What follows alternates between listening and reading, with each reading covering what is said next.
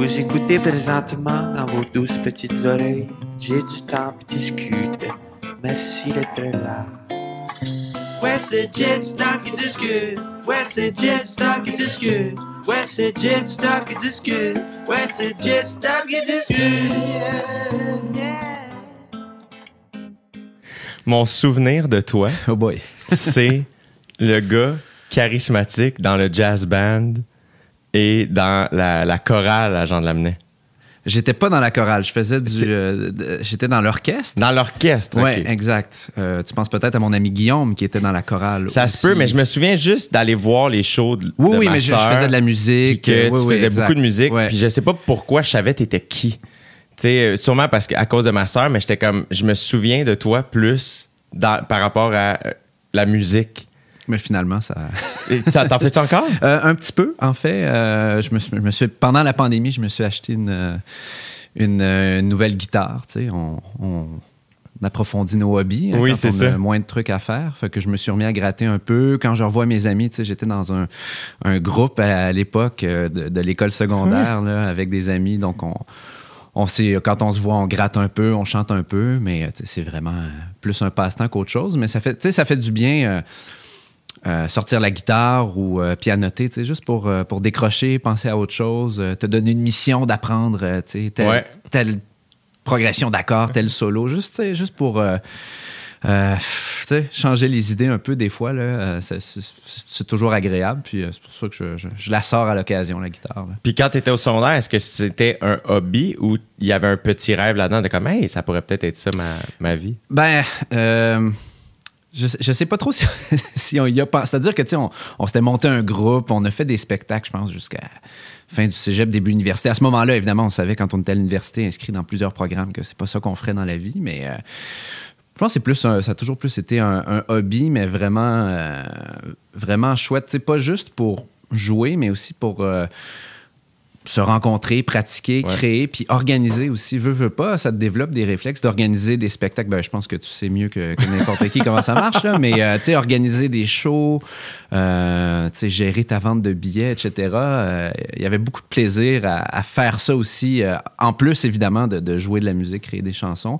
Donc, ouais, peut-être plus hobby. Puis c'était assez varié aussi parce que, bon, j'avais ce, ce groupe-là dans lequel je jouais de la guitare, mais tu sais, je aussi je jouais du violon dans l'orchestre. C'est ça. De- avec, avec ta sœur d'ailleurs, Exact. L'orchestre euh, de, de l'école secondaire. Donc, euh, c'était assez varié, mais c'est en tout cas, moi, la, la musique, c'est toujours quelque chose que, que j'apprécie beaucoup pour tout ce que ça t'apporte aussi. Puis, bon, évidemment, le violon, ça te développe l'oreille. Donc, euh, c'est euh, c'est quelque chose que je garde, bien que c'est pas quelque chose que j'ai voulu faire comme, Ouais. comme métier. Mais quand même, là, tu pratiques le métier de journaliste. Ouais. Est-ce que pour toi, c'est une, en gros guillemets, ici, mais une forme d'art? Un peu parce que ça demeure une expression, même si ça, c'est de l'information. Euh, Il y a quand même, tu sais, les journalistes, euh, souvent, vous avez euh, une manière d'amener vos sujets, vous avez, euh, tu sais, une certaine signature. Est-ce que pour toi, il y a une forme d'art là-dedans? Ben, c'est certain que, je sais pas si on peut dire que c'est de l'art, mais il y a de la créativité, C'est certain, parce que une grosse partie du travail, c'est l'écriture. Euh, puis là, maintenant, évidemment, tu sais, on, on a encore, euh, bon, parfois on fait plus de radio, parfois plus de télé, mais on fait de tout maintenant, tu sais. Euh, les reportages, on les fait à la télé, à la radio, on écrit des textes euh, pour, euh, pour le site Internet de Radio-Canada. Puis évidemment, ben, ça, ça fait en sorte que euh, ton style d'écriture va varier. Un, reportage à la télé ou à la radio, il y a beaucoup, on l'entend, puis on s'en rend peut-être pas compte en tant qu'auditeur ou téléspectateur, mais il y a beaucoup de travail d'écriture derrière ça. Donc, c'est peut-être dans cette partie-là aussi qu'il y a de la créativité. Dans les reportages aussi, par exemple, à la radio, le montage, tu, travailles, tu travailles ça aussi, tu apportes ta touche, évidemment, dans la réalisation d'un reportage télé les images aussi. Donc, il y a- une part de... Je ne sais pas si on peut dire que c'est de l'art, euh, parce qu'avant tout, le, le travail, c'est de faire parler les gens, écouter ce qu'ils ont à dire, mais dans, le, dans la manière dont on le rend, c'est certain qu'il y a une part de créativité. Euh, Puis ça, je trouve ça intéressant aussi le fait que, que maintenant on fasse un, peu de tout, c'est que là, tu, tu- tu réalises que le style d'écriture pour une analyse, disons, sur le site Internet, ben, c'est complètement différent de la manière d'écrire un reportage à la, à la radio ou à Ben la oui. télé. Donc, c'est des, styles qui sont à développer, puis tu apprends toujours finalement. Puis ça, ça fait travailler évidemment notre, notre part de créativité. Ouais, ouais, ouais, ouais. Ouais. Et quand tu t'es inscrit au bac, est-ce que ton, ton but à toi, c'était quoi à ce moment-là? Est-ce qu'il était clair ou c'était flou? Euh, ben, je, je voulais, bon, être journaliste, là, c'est assez clair. Le bac Ouais. en journalisme à Ouais. l'UQAM, ça pourrait pas être plus clair que ça. Euh, mais je savais pas quel type de journaliste. C'est-à-dire, j'ai toujours été intéressé par l'international, ça tombe bien, là, c'est ce que je fais.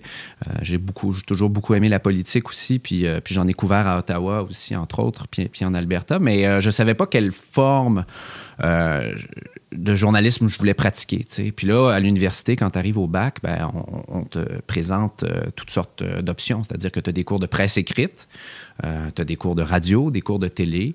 Euh, moi, j'ai vraiment, vraiment eu un coup de cœur, euh, peut-être même un coup de foudre pour la radio. Ah ouais, hein? Je trouve que c'est euh, c'est une forme de journalisme qui est très proche des gens, puis qui est d'ailleurs très écoutée euh, aujourd'hui. Euh, d'ailleurs, on se parle dans le cadre d'un- podcast, d'un balado. Ben, ça, ça, évidemment, euh, il y a beaucoup de gens qui consomment de l'audio comme ça. Euh, puis je trouve que le- la radio, il y a quelque chose. ben, évidemment, le, le cliché, c'est de dire que c'est un, médium de proximité, puis c'est vrai. Mais il y a aussi une manière de, de jouer avec les sons, de transporter les gens. Tu sais, les, les gens s'imaginent être avec toi quand tu rapportes un reportage du terrain. Euh, que- qui, qui est peut-être plus subtil, disons, qu'à la télé, où tu le montres. Évidemment, la télé a ses avantages. Euh, ça a beaucoup d'impact. Quand tu as un, Ouais. un excellent reportage à la télé, les gens vont t'en parler. euh, Il y a des images qui frappent à l'occasion. Mais à la radio, il y a cette part-là aussi qu'on laisse à l'auditeur. On laisse à l'auditeur la possibilité de, de- s'imaginer avec nous, euh, qu'on soit peu importe là, euh, n'importe où sur le terrain, au Canada ou ailleurs dans le monde. Et ça, cette partie-là, moi, je trouve que- que- qu'elle est bien, elle est agréable, puis intéressante pour l'auditeur aussi. Puis c'est intéressant pour nous aussi de, justement, puis on revient à l'écriture, de voir comment on écrit le reportage pour un peu prendre la main, c'est-à-dire amener l'auditeur avec nous, mais lui laisser aussi la, la possibilité de, de- de s'imaginer l'endroit où on est en ce moment, les gens à qui on parle, en les décrivant pour qu'ils puissent vraiment se faire une tête euh, sur ce qui est en train de se passer dans le cadre de ce reportage-là. Et ton, ton premier reportage, mettons, sur le, le reportage peut-être qui t'a le plus stressé.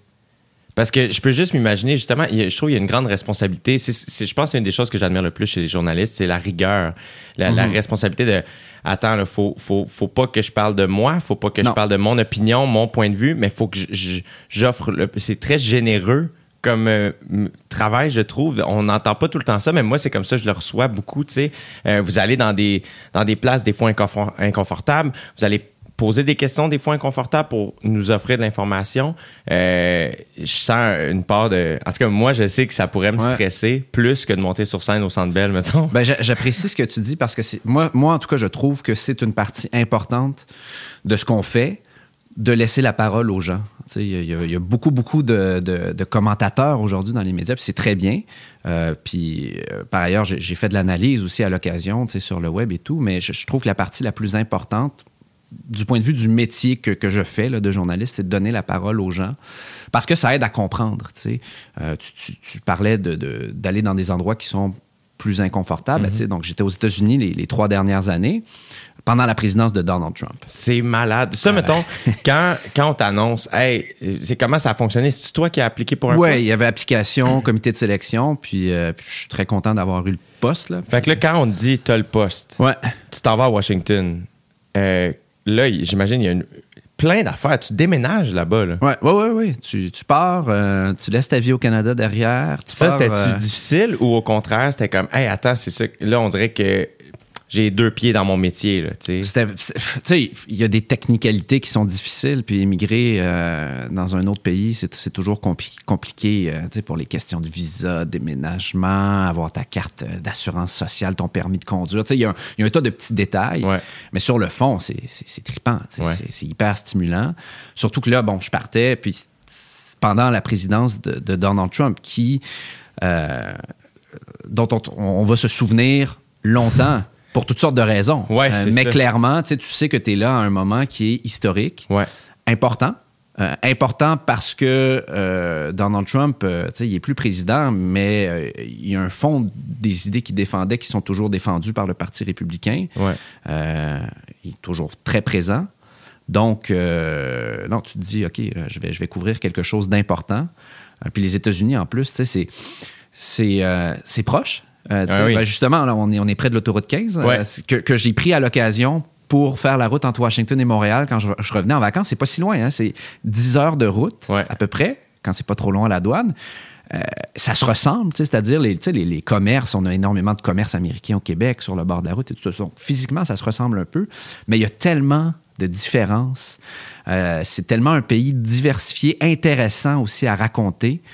Euh, que, que c'était, magnifique d'a- d'avoir eu la chance d'avoir, euh, d'avoir pu travailler là pendant trois ans. C'est, malade quand même. Ça devait être intense aussi. très intense, oui, ouais, absolument. La charge de travail devait être grande. Ouais, ouais, ouais. Euh, non, je vais t'avouer que j'ai pas compté mes heures là. Euh, c'est correct comme ça parce que non, mais c'est puis surtout qu'on a eu euh, bon une élection de mi-mandat. Ça c'est quand ils renouvellent Ouais. La, la chambre, le tiers du, du, du Sénat. Puis les démocrates l'avaient gagné, donc il y avait eu beaucoup beaucoup de travail à ce moment-là. Puis on- ce qui est le fun aussi quand il y a une campagne électorale, c'est qu'on part. Là, on prend la valise, l'enregistreuse, puis on part à travers les États-Unis. On va dans les États qui sont plus serrés, rencontrer les gens. Quand vous dites ça, mettons, Ouais. euh, euh, comment vous, où vous trouvez les lieux où aller? C'est des rencontres de partisans? Ben, des fois, oui. Euh, des fois, non. Je, je t'explique. Les rencontres de partisans, c'est toujours intéressant de voir l'enthousiasme que suscite un, un candidat. Tu sais, quand tu vas à un, rassemblement de Donald Trump, disons, là, puis pendant les mi-mandats, je suis allé. euh, Toi, t'as vécu ça, là. Ouais, je suis allé à un rassemblement pendant les mi-mandats, puis tu vois que le gars, il attire du monde. C'était où? C'était à Macon, en Georgie, euh, donc à, à peu près, je sais pas, une heure et demie, deux heures au sud d'Atlanta, sur un tarmac d'aéroport. Parce que Trump euh, avait développé cette technique-là que pendant euh, les, les élections, pour faire le maximum de, de- de rassemblements possible, il atterrissait en avion, il débarquait avec euh, parfois des drôles de choix musicaux d'ailleurs. là, C'était, Andrea Bocelli, puis on entendait du Céline Dion, puis euh, euh, ah, c'était, très éclectique, disons, comme choix musicaux. En tout cas, et, et il atterrit, il fait son rallye, mais tu vois qu'il y a des gens qui sont là 8 heures, 6 heures, 8 heures à l'avance pour attendre de voir euh, Donald Trump, tu sais, pour l'entendre parler. Et puis, essentiellement, là, moi, toutes les, les fois que j'ai entendu ces discours, c'est très semblable, là, même si à l'occasion, c'est improvisé. Mais il y a des gens qui faisaient rassemblement après rassemblement après rassemblement. Non. Donc là, tu vois qu'il attire des gens, tu sais, que ce phénomène-là, il est réel. Bien sûr, pas auprès de l'ensemble de la population, puis nécessairement, on l'a vu, il a perdu l'élection présidentielle, mais il y a des gens pour qui euh, c'est leurs politiciens, puis ils sont prêts à faire des heures de route. Euh, Il y en a qui campent. Euh, J'ai vu des gens au New Hampshire quand je suis allé euh, pen- pendant les c'était pendant les primaires, donc c'était à l'hiver 2020, avant la pandémie. Il y a des gens qui, qui- qui- qui étaient là très, très tôt le matin. Il faisait froid. Euh, tu sais, c'est pas chaud, le New Hampshire, c'est comme le. Québec. Euh, qui sont prêts à, à faire le tour des États-Unis des fois pour aller, pour aller l'entendre. Donc là, tu te dis, c'est c'est ce genre d'événement-là. Donc quand tu vas dans des euh, rassemblements partisans, tu vois, OK, il y, a des- il y a une base, il y a des gens qui sont prêts à y aller. Donc, c'est important d'y aller. Mais c'est important aussi, pour revenir à ta question, Ouais. de ne pas aller uniquement à des rassemblements partisans, parce qu'au fond, les gens qui sont très démocrates, ils vont voter démocrate, tu le sais. Puis les gens qui vont à un rassemblement de Trump, tu es pas mal certain qu'ils vont aller voter pour Trump.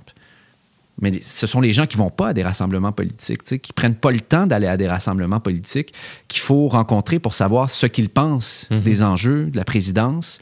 Euh, Puis ça, c'est intéressant. Donc là, quand on fait ça, ben, on regarde évidemment les, les- les États qui sont toujours un peu plus serrés. euh, qui- Par exemple? ben, par exemple, là, tu sais, avec le, le- le système du collège électoral là, qui donne plus de points à, des- à des États ou à d'autres, on regarde ça. Puis là, ces dernières campagnes, ben là, tu avais par exemple le, le Michigan, le Wisconsin, la Pennsylvanie, qui étaient très importants, euh, qui sont des États qui ont très longtemps été démocrates et que Trump avait gagné en 2016. Alors, Comment, euh, comment, puis après ça, sens-toi bien à l'aise de Oui. pouvoir avoir des réponses pour ça. Là. c'est correct. euh, comment tu te l'expliques, ça? Euh, ben écoute, moi j'ai pas, j'étais pas là. J'ai fait un remplacement à Washington en 2016. J'ai pas couvert la campagne, mais évidemment.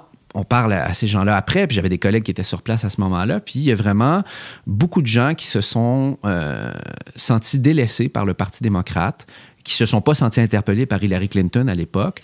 Euh, puis tu sais, Michigan, Wisconsin, Pennsylvanie, c'est des États qu'on dit des États de, de la Rust Belt, euh, donc des États industriels, tu sais, beaucoup de beaucoup Ouais. d'emplois dans des usines.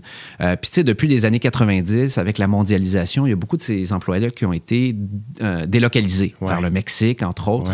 Puis on a vu ça au Canada, mais on a vu ça euh, beaucoup aux États-Unis aussi. Et il y a des gens, donc, qui étaient la base du Parti démocrate, qui étaient, euh, qui étaient donc euh, syndiqués, euh, le Parti démocrate était plus proche des ouvriers, qui se sont sentis trahis par les démocrates, qui ont appuyé des, des, des, des, accords de libre-échange, par exemple, et qui se sont dit, ben, ça a un peu contribué à ce que nos emplois quittent.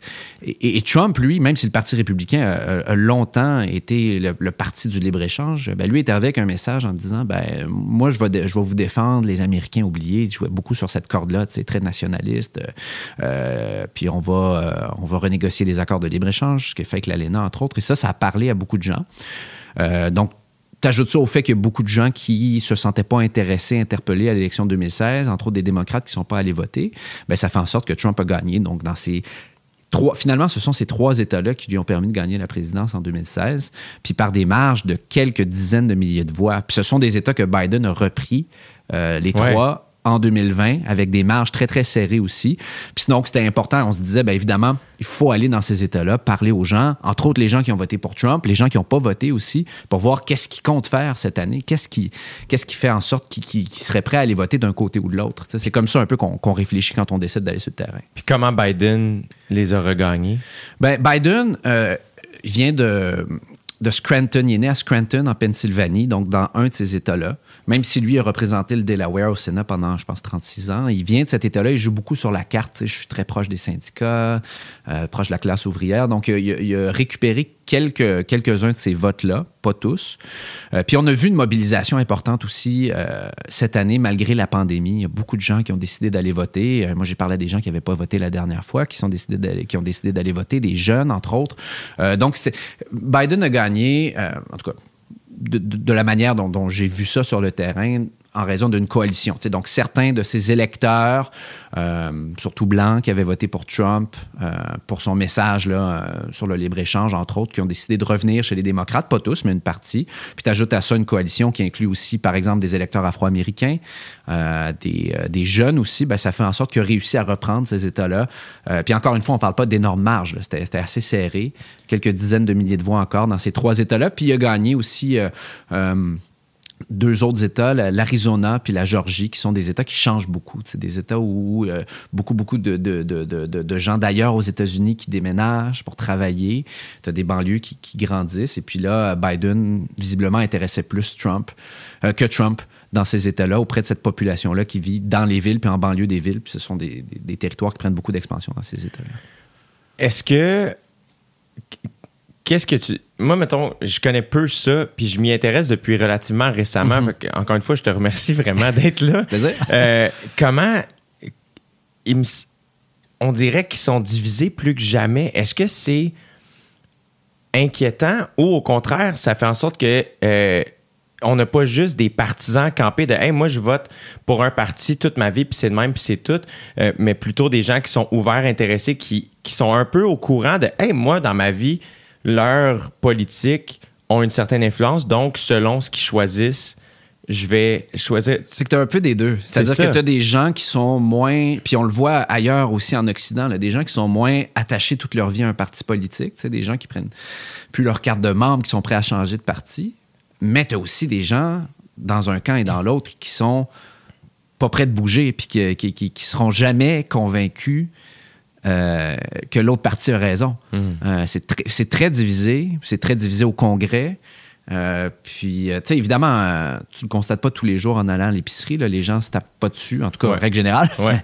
mais mais, mais tu, tu le sens, tu sais, dans... Moi, j'en connais, par exemple, j'avais une amie qui habitait à Washington, tu sais, Washington, c'est très démocrate. C'est Ouais. l'endroit le plus démocrate à peu près aux États-Unis.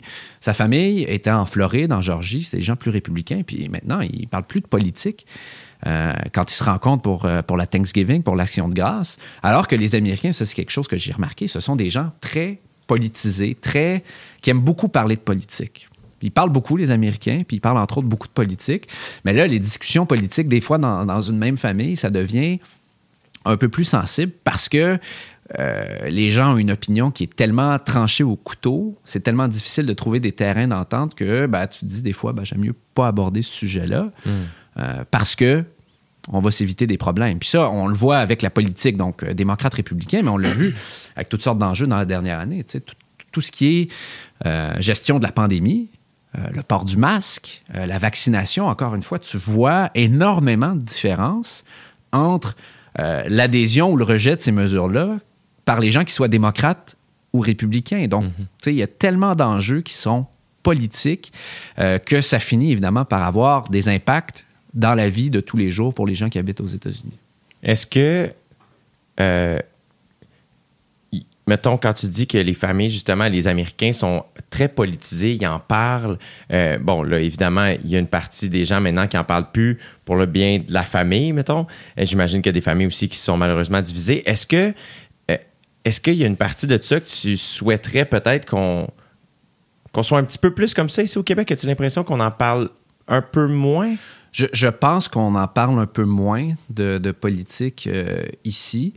Évidemment, moi, je suis- je suis ami avec beaucoup de gens qui suivent la politique, Ouais. qui sont. euh, qui- donc, j'en parle beaucoup avec mes amis, là, mais c'est. En tout cas, par rapport aux, aux États-Unis où, euh, par exemple, quand Biden a gagné, les gens sont allés dans la rue à Washington, euh, tu sais, les, les- les parents amenaient leurs enfants. tu, tu- dis, il y a Puis j'ai vu beaucoup de gens aussi qui allaient faire campagne dans d'autres États. Euh, comme il y a des États qui sont plus serrés que les États dans lesquels ils vivent, ben, ils partent ou ils envoient des lettres ou ils font du porte-à-porte. Donc, il y a une implication qui est assez. euh, qui parfois se transmet de génération en génération aux États-Unis. Puis ça, c'est intéressant parce que, effectivement, je pense que c'est peut-être pas la même chose ici. Euh, en même temps, est-ce qu'on est aussi divisé que les Américains? Peut-être pas. Alors, il, y a du, il y a du bon, il y a du moins bon. Mais en tout cas, c'est intéressant à, constater euh, sur place cet intérêt-là. Tu euh, je me promenais un peu partout aux États-Unis, puis je commence à jaser de politique avec quelqu'un que je rencontre dans un café ou dans un bar, puis tout de suite, euh, tu réalises qu'il y a des enjeux qui sont plus sensibles. Peut-être qu'être Canadien, euh, avec mon, mon bon accent francophone, m'aidait à gagner la sympathie des gens, mais je réussissais toujours à parler avec les gens, puis tu sens qu'il y a toujours un intérêt pour, euh, pour parler, débattre, échanger. Bon, évidemment, il y a des débordements, je te disais, avec en raison de la division qui existe, mais il y a cet, cet intérêt-là qu'on constate quand même, puis qui n'est pas inintéressant à constater. tu sais. Fait que là, quand tu arrives à Washington, euh, ça a été quoi? Comme tes semaines ressemblaient à quoi? Ton, ton, ton premier mandat, c'était quoi? Tu sais, As-tu un bureau même? Ouais, on a, nous, on a un bureau euh, au centre-ville euh, de, de Washington. Euh, C'était peut-être, euh, je sais pas, trois, quatre coins de rue de la Maison-Blanche à peu près. Quand même, c'est quelque ouais. chose de travailler Ouais. à 3-4 coins de rue de la Ouais, Maison-Blanche. Ouais, c'est, c'est- assez. puis tu marches le matin, puis tu vois le, le monument de Washington, c'est le gros obélisque, là. c'est assez chouette. C'est malade, tu sais. Je veux Ouais. dire, pour un journaliste international, surtout qui parle de politique, ouais, ouais, Washington, c'est. Euh, c'est, c'est, euh, c'est la Ligue nationale. C'est quelque chose, ouais. Puis, euh, pas qu'on. Je suis pas allé très souvent à la Maison-Blanche. Je suis allé une fois dans le bureau ovale. Ah oui? Mais, euh, Dans ouais, quel contexte? Une, fois, euh, une visite de Justin Trudeau. Euh, puis, je faisais partie du groupe de journalistes qui a pu accompagner Trudeau dans le bureau euh, avec Trump à ce moment-là. Euh, c'est tout petit d'ailleurs. hein. On a l'impression que c'est assez grand, là, mais quand il y a 40 journalistes, Ben oui. c'était avant la COVID, évidemment, les uns collés aux autres, euh, il fait chaud. Mais quand même, tu sais, t'as été Ouais. dans le bureau ovale. Ouais, ouais, ouais. Puis euh, ça, c'est intéressant aussi. euh, parce que c'était surtout donc avec Trump, tu sais, qui est un politicien imprévisible. Euh, tu sais pas à quoi t'attendre. Tu D'habitude, ces rencontres-là, parce que j'ai couvert des sommets quand j'étais à Ottawa aussi, là, tu tu t'accompagnes le premier ministre, il rencontre un dirigeant étranger, puis euh, ils sont assis, euh, tu comme toi et moi, ou un à côté de l'autre. Ouais, ils s'échangent des, des, tu des- des- propos d'introduction assez généraux. Là. On, tu on, refait pas l'histoire. Ouais. Puis après ça, les journalistes quittent puis ils font leur rencontre à huis clos. Mais avec Trump, tu savais jamais s'il allait décider de prendre des questions à la fin? Euh, puis des fois, il pouvait en prendre pendant euh, 30 minutes, 40 minutes. Euh, et ce, que, ce qui était intéressant à ce moment-là, c'est de regarder le visage de l'autre dirigeant qui savait pas trop à quoi s'attendre. Dans ce cas-là, c'était Justin Trudeau, mais on pouvait le voir aussi euh, quand tu regardais ça à la télé avec d'autres dirigeants. Euh, donc ça, c'était une partie qui était quand même euh, assez intéressante parce que c'était imprévisible. Puis parfois, tu pouvais avoir des réponses sur des enjeux d'actualité. Euh, euh, parce qu'il décidait de répondre aux questions comme ça. Est-ce que tu penses que c'est parce qu'il était très conscient que les médias, c'était, ça a finalement été son plus grand allié, j'ai l'impression? Je pense. Je pense que ça a été un grand allié euh, de, de Donald Trump parce que ils ont tellement parlé de lui. C'est ça. Euh, Puis tu sais, les médias canadiens aussi, on en a beaucoup parlé, j'en suis conscient. Mais, mais les médias américains, franchement, c'était quelque chose. Et, et qu'ils soient d'ailleurs favorables ou défavorables à Trump. évidemment, Fox News euh, était très euh, favorable à, Trump pendant tout son mandat. Ils ont véhiculé euh, toutes sortes d'idées qui, se rapprochaient de, celles que lui défendait. Mais il y a aussi des CNN, MSNBC, qui sont des réseaux qui étaient très critiques de Trump, mais ils en parlaient constamment. Constamment. c'est un peu quelque chose que, que moi, comme auditeur des médias américains, j'ai déploré pendant que j'étais là-bas. C'est que tu veux euh, un peu avoir des échos de ce qui se passe ailleurs au pays. Ce serait le fun d'attraper un reportage qui, nous parle, euh, je sais pas, de la sécheresse en Californie, euh, de ce qui se passe au Texas, en Floride, en Arkansas, dans le Vermont. Mais pendant les années Trump, ça ne parlait presque exclusivement de Trump avec du commentaire favorable, défavorable, mais il, il, occupait toute, toute, toute la place médiatique aux États-Unis. et clairement, je pense, il le comprenait. Ben oui. Euh, de par ses messages sur Twitter euh, plusieurs fois par jour pour annoncer. Écoute, il a déjà annoncé une fois qu'il euh, bombardait. Je pense c'est la Syrie sur Twitter. là, évidemment, les médias partent en fou. donc, c'était beaucoup. Il y avait un grand rôle qui a été joué par les médias, je pense, pendant cette, cette présidence-là, en raison de toute l'attention qui a été accordée à Trump, mais aussi à tout l'univers politique. Le défaut là-dedans, c'est qu'on les médias sont peut-être pas allés suffisamment à la rencontre des Américains ailleurs au pays, euh, à l'extérieur de Washington, pour raconter leur réalité, parce qu'il s'en passe des choses outre la présidence. C'est important, la présidence des États-Unis, euh, mais pendant ce temps-là, euh, tu as toutes sortes d'enjeux, des gens qui ont de la difficulté à avoir des soins de santé, des inégalités qui sont croissantes. Et ça, on en a peut-être moins parlé, mais bon, je dis on. Je suis allé faire des reportages sur ces sujets-là, puis je, m'efforçais de le faire parce que je pensais que c'était important de le faire. Mais dans les médias américains, disons, je, trouve qu'on parlait énormément euh, de la présidence et, de tout ce qui tournait autour de ça, en, laissant peut-être un peu trop de côté certains enjeux, bien que je comprends que cette présidence-là était aussi hors du commun. Ouais. Euh, et, que nécessairement, ça attire l'attention. Et puis, il ne faut pas oublier non plus que ces, euh, ces, réseaux médiatiques-là, ce sont des entreprises. C'est ça, ça devient de la business. Puis ils avaient des codes d'écoute. C'est, est-ce que, en tant que journaliste, des fois, tu trouvais que, mettons, le journalisme américain, puis là, je, je généralise complètement, là, fait que, mettons, du cas par cas, mais que tu aurais souhaité que certains journalistes prennent plus leur responsabilité à, à cœur, tu sais, comme certains de tes collègues et toi, vous pouvez faire. Tu comprends ce que je veux dire? Tu de justement faire, hey, là, il y a autre chose qui se passe dans votre pays, puis c'est un journaliste canadien finalement qui va le couvrir. Ben, ouais, puis on n'a pas la même mission qu'eux. C'est-à-dire que moi, j'ai pas besoin de couvrir tous les jours la Maison-Blanche ou le Congrès pour parler des négos autour de tel projet de loi parce que finalement, ça n'a pas énormément d'impact sur nos auditeurs. Nos auditeurs, euh, ils veulent en apprendre davantage sur les États-Unis, comprendre pourquoi on a élu Trump, pourquoi on a élu Biden, comment ça fonctionne, c'est quoi le débat autour de l'assurance santé, c'est quoi le débat autour des armes à feu? Euh, aux États-Unis, c'est sûr qu'ils suivent tout avec le, moindre détail, comme nous, on le ferait par exemple à Québec ou à Ottawa. Donc, tu sais, on n'a pas la même mission. Puis, euh, moi, j'écoutais beaucoup la radio publique NPR, par exemple, qui, eux, présentaient des reportages sur ce qui se passait. donc, on peut pas, je pense, généraliser effectivement sur tous les médias américains. Euh, là, je te donnais des exemples de, réseaux câblés, les réseaux à la télé qui, eux, ont 24 heures de temps d'antenne à remplir. Et eux, effectivement, sont peut-être pas allés suffisamment sur le terrain. En même temps, ils en ont des journalistes partout. Euh, donc, c'est peut-être pas les journalistes qui n'ont pas fait leur, boulot, mais c'est le, choix de mettre en onde telle ou telle nouvelle ou de pas faire de place à tel ou tel sujet. Euh, puis là, ça revient à des gens qui sont ailleurs dans, la chaîne de commandement euh, parce qu'ils ont les ressources. Il y, a des journalistes dans toutes les grandes villes aux États-Unis. Ils ont des moyens. quand tu débarques quand, il se passe quelque chose de gros, que ce soit une, fusillade ou euh, un désastre naturel, tu vas voir les camions de, de, retransmission qui sont stationnés les uns à côté des autres. C'est énorme. Donc, il y a beaucoup, beaucoup de moyens. Euh, ils sont présents partout. La question, c'est est-ce qu'ils ont fait suffisamment de place à ce qui se passait ailleurs? Puis là, évidemment, c'est des choix qui sont pris, c'est des mm-hmm. décisions qui sont prises. Puis je c'est ça. Je pense pas qu'on puisse généraliser l'ensemble des réseaux parce qu'il y a une gamme de, de, réseaux américains. Il y a tellement de médias, euh, que ce soit à la radio, à la télé, euh, sur le web, dans les journaux, euh, que ce serait difficile de, tout mettre, dans le même panier. les reportages que tu as faits, toi, donc, justement, à l'extérieur de. On va revenir sur Trump, évidemment, mm-hmm. mais dont tu es fier, je suis persuadé qu'il y en a plusieurs. Peux-tu m'en raconter quelques-uns? Ben, par exemple, je te, je te parlais des, des inégalités euh, qui sont euh, un énorme problème économique aux États-Unis. Euh, je suis allé faire un reportage, c'était dans la Silicon Valley. Donc, on est au sud de San Francisco, en Californie. je sais pas, peut-être une heure de voiture beaucoup plus. Il y a énormément de circulation, ce qui n'est pas rare en Californie. et je suis allé faire ce petit reportage-là, pas, pas, ce petit reportage-là, mais ce reportage-là dans la petite ville de Mountain View, que ça s'appelle. c'est là où est le siège de Google. Euh, donc, c'est énorme entreprise. Euh, tu as des, gens qui font beaucoup, beaucoup d'argent parce que la tech, évidemment, c'est un secteur qui fonctionne très bien, les gens ont des bons salaires. Mais dans cette ville-là, tu as aussi un problème. Euh, tu as énormément de gens qui vivent dans des roulottes dans la ville.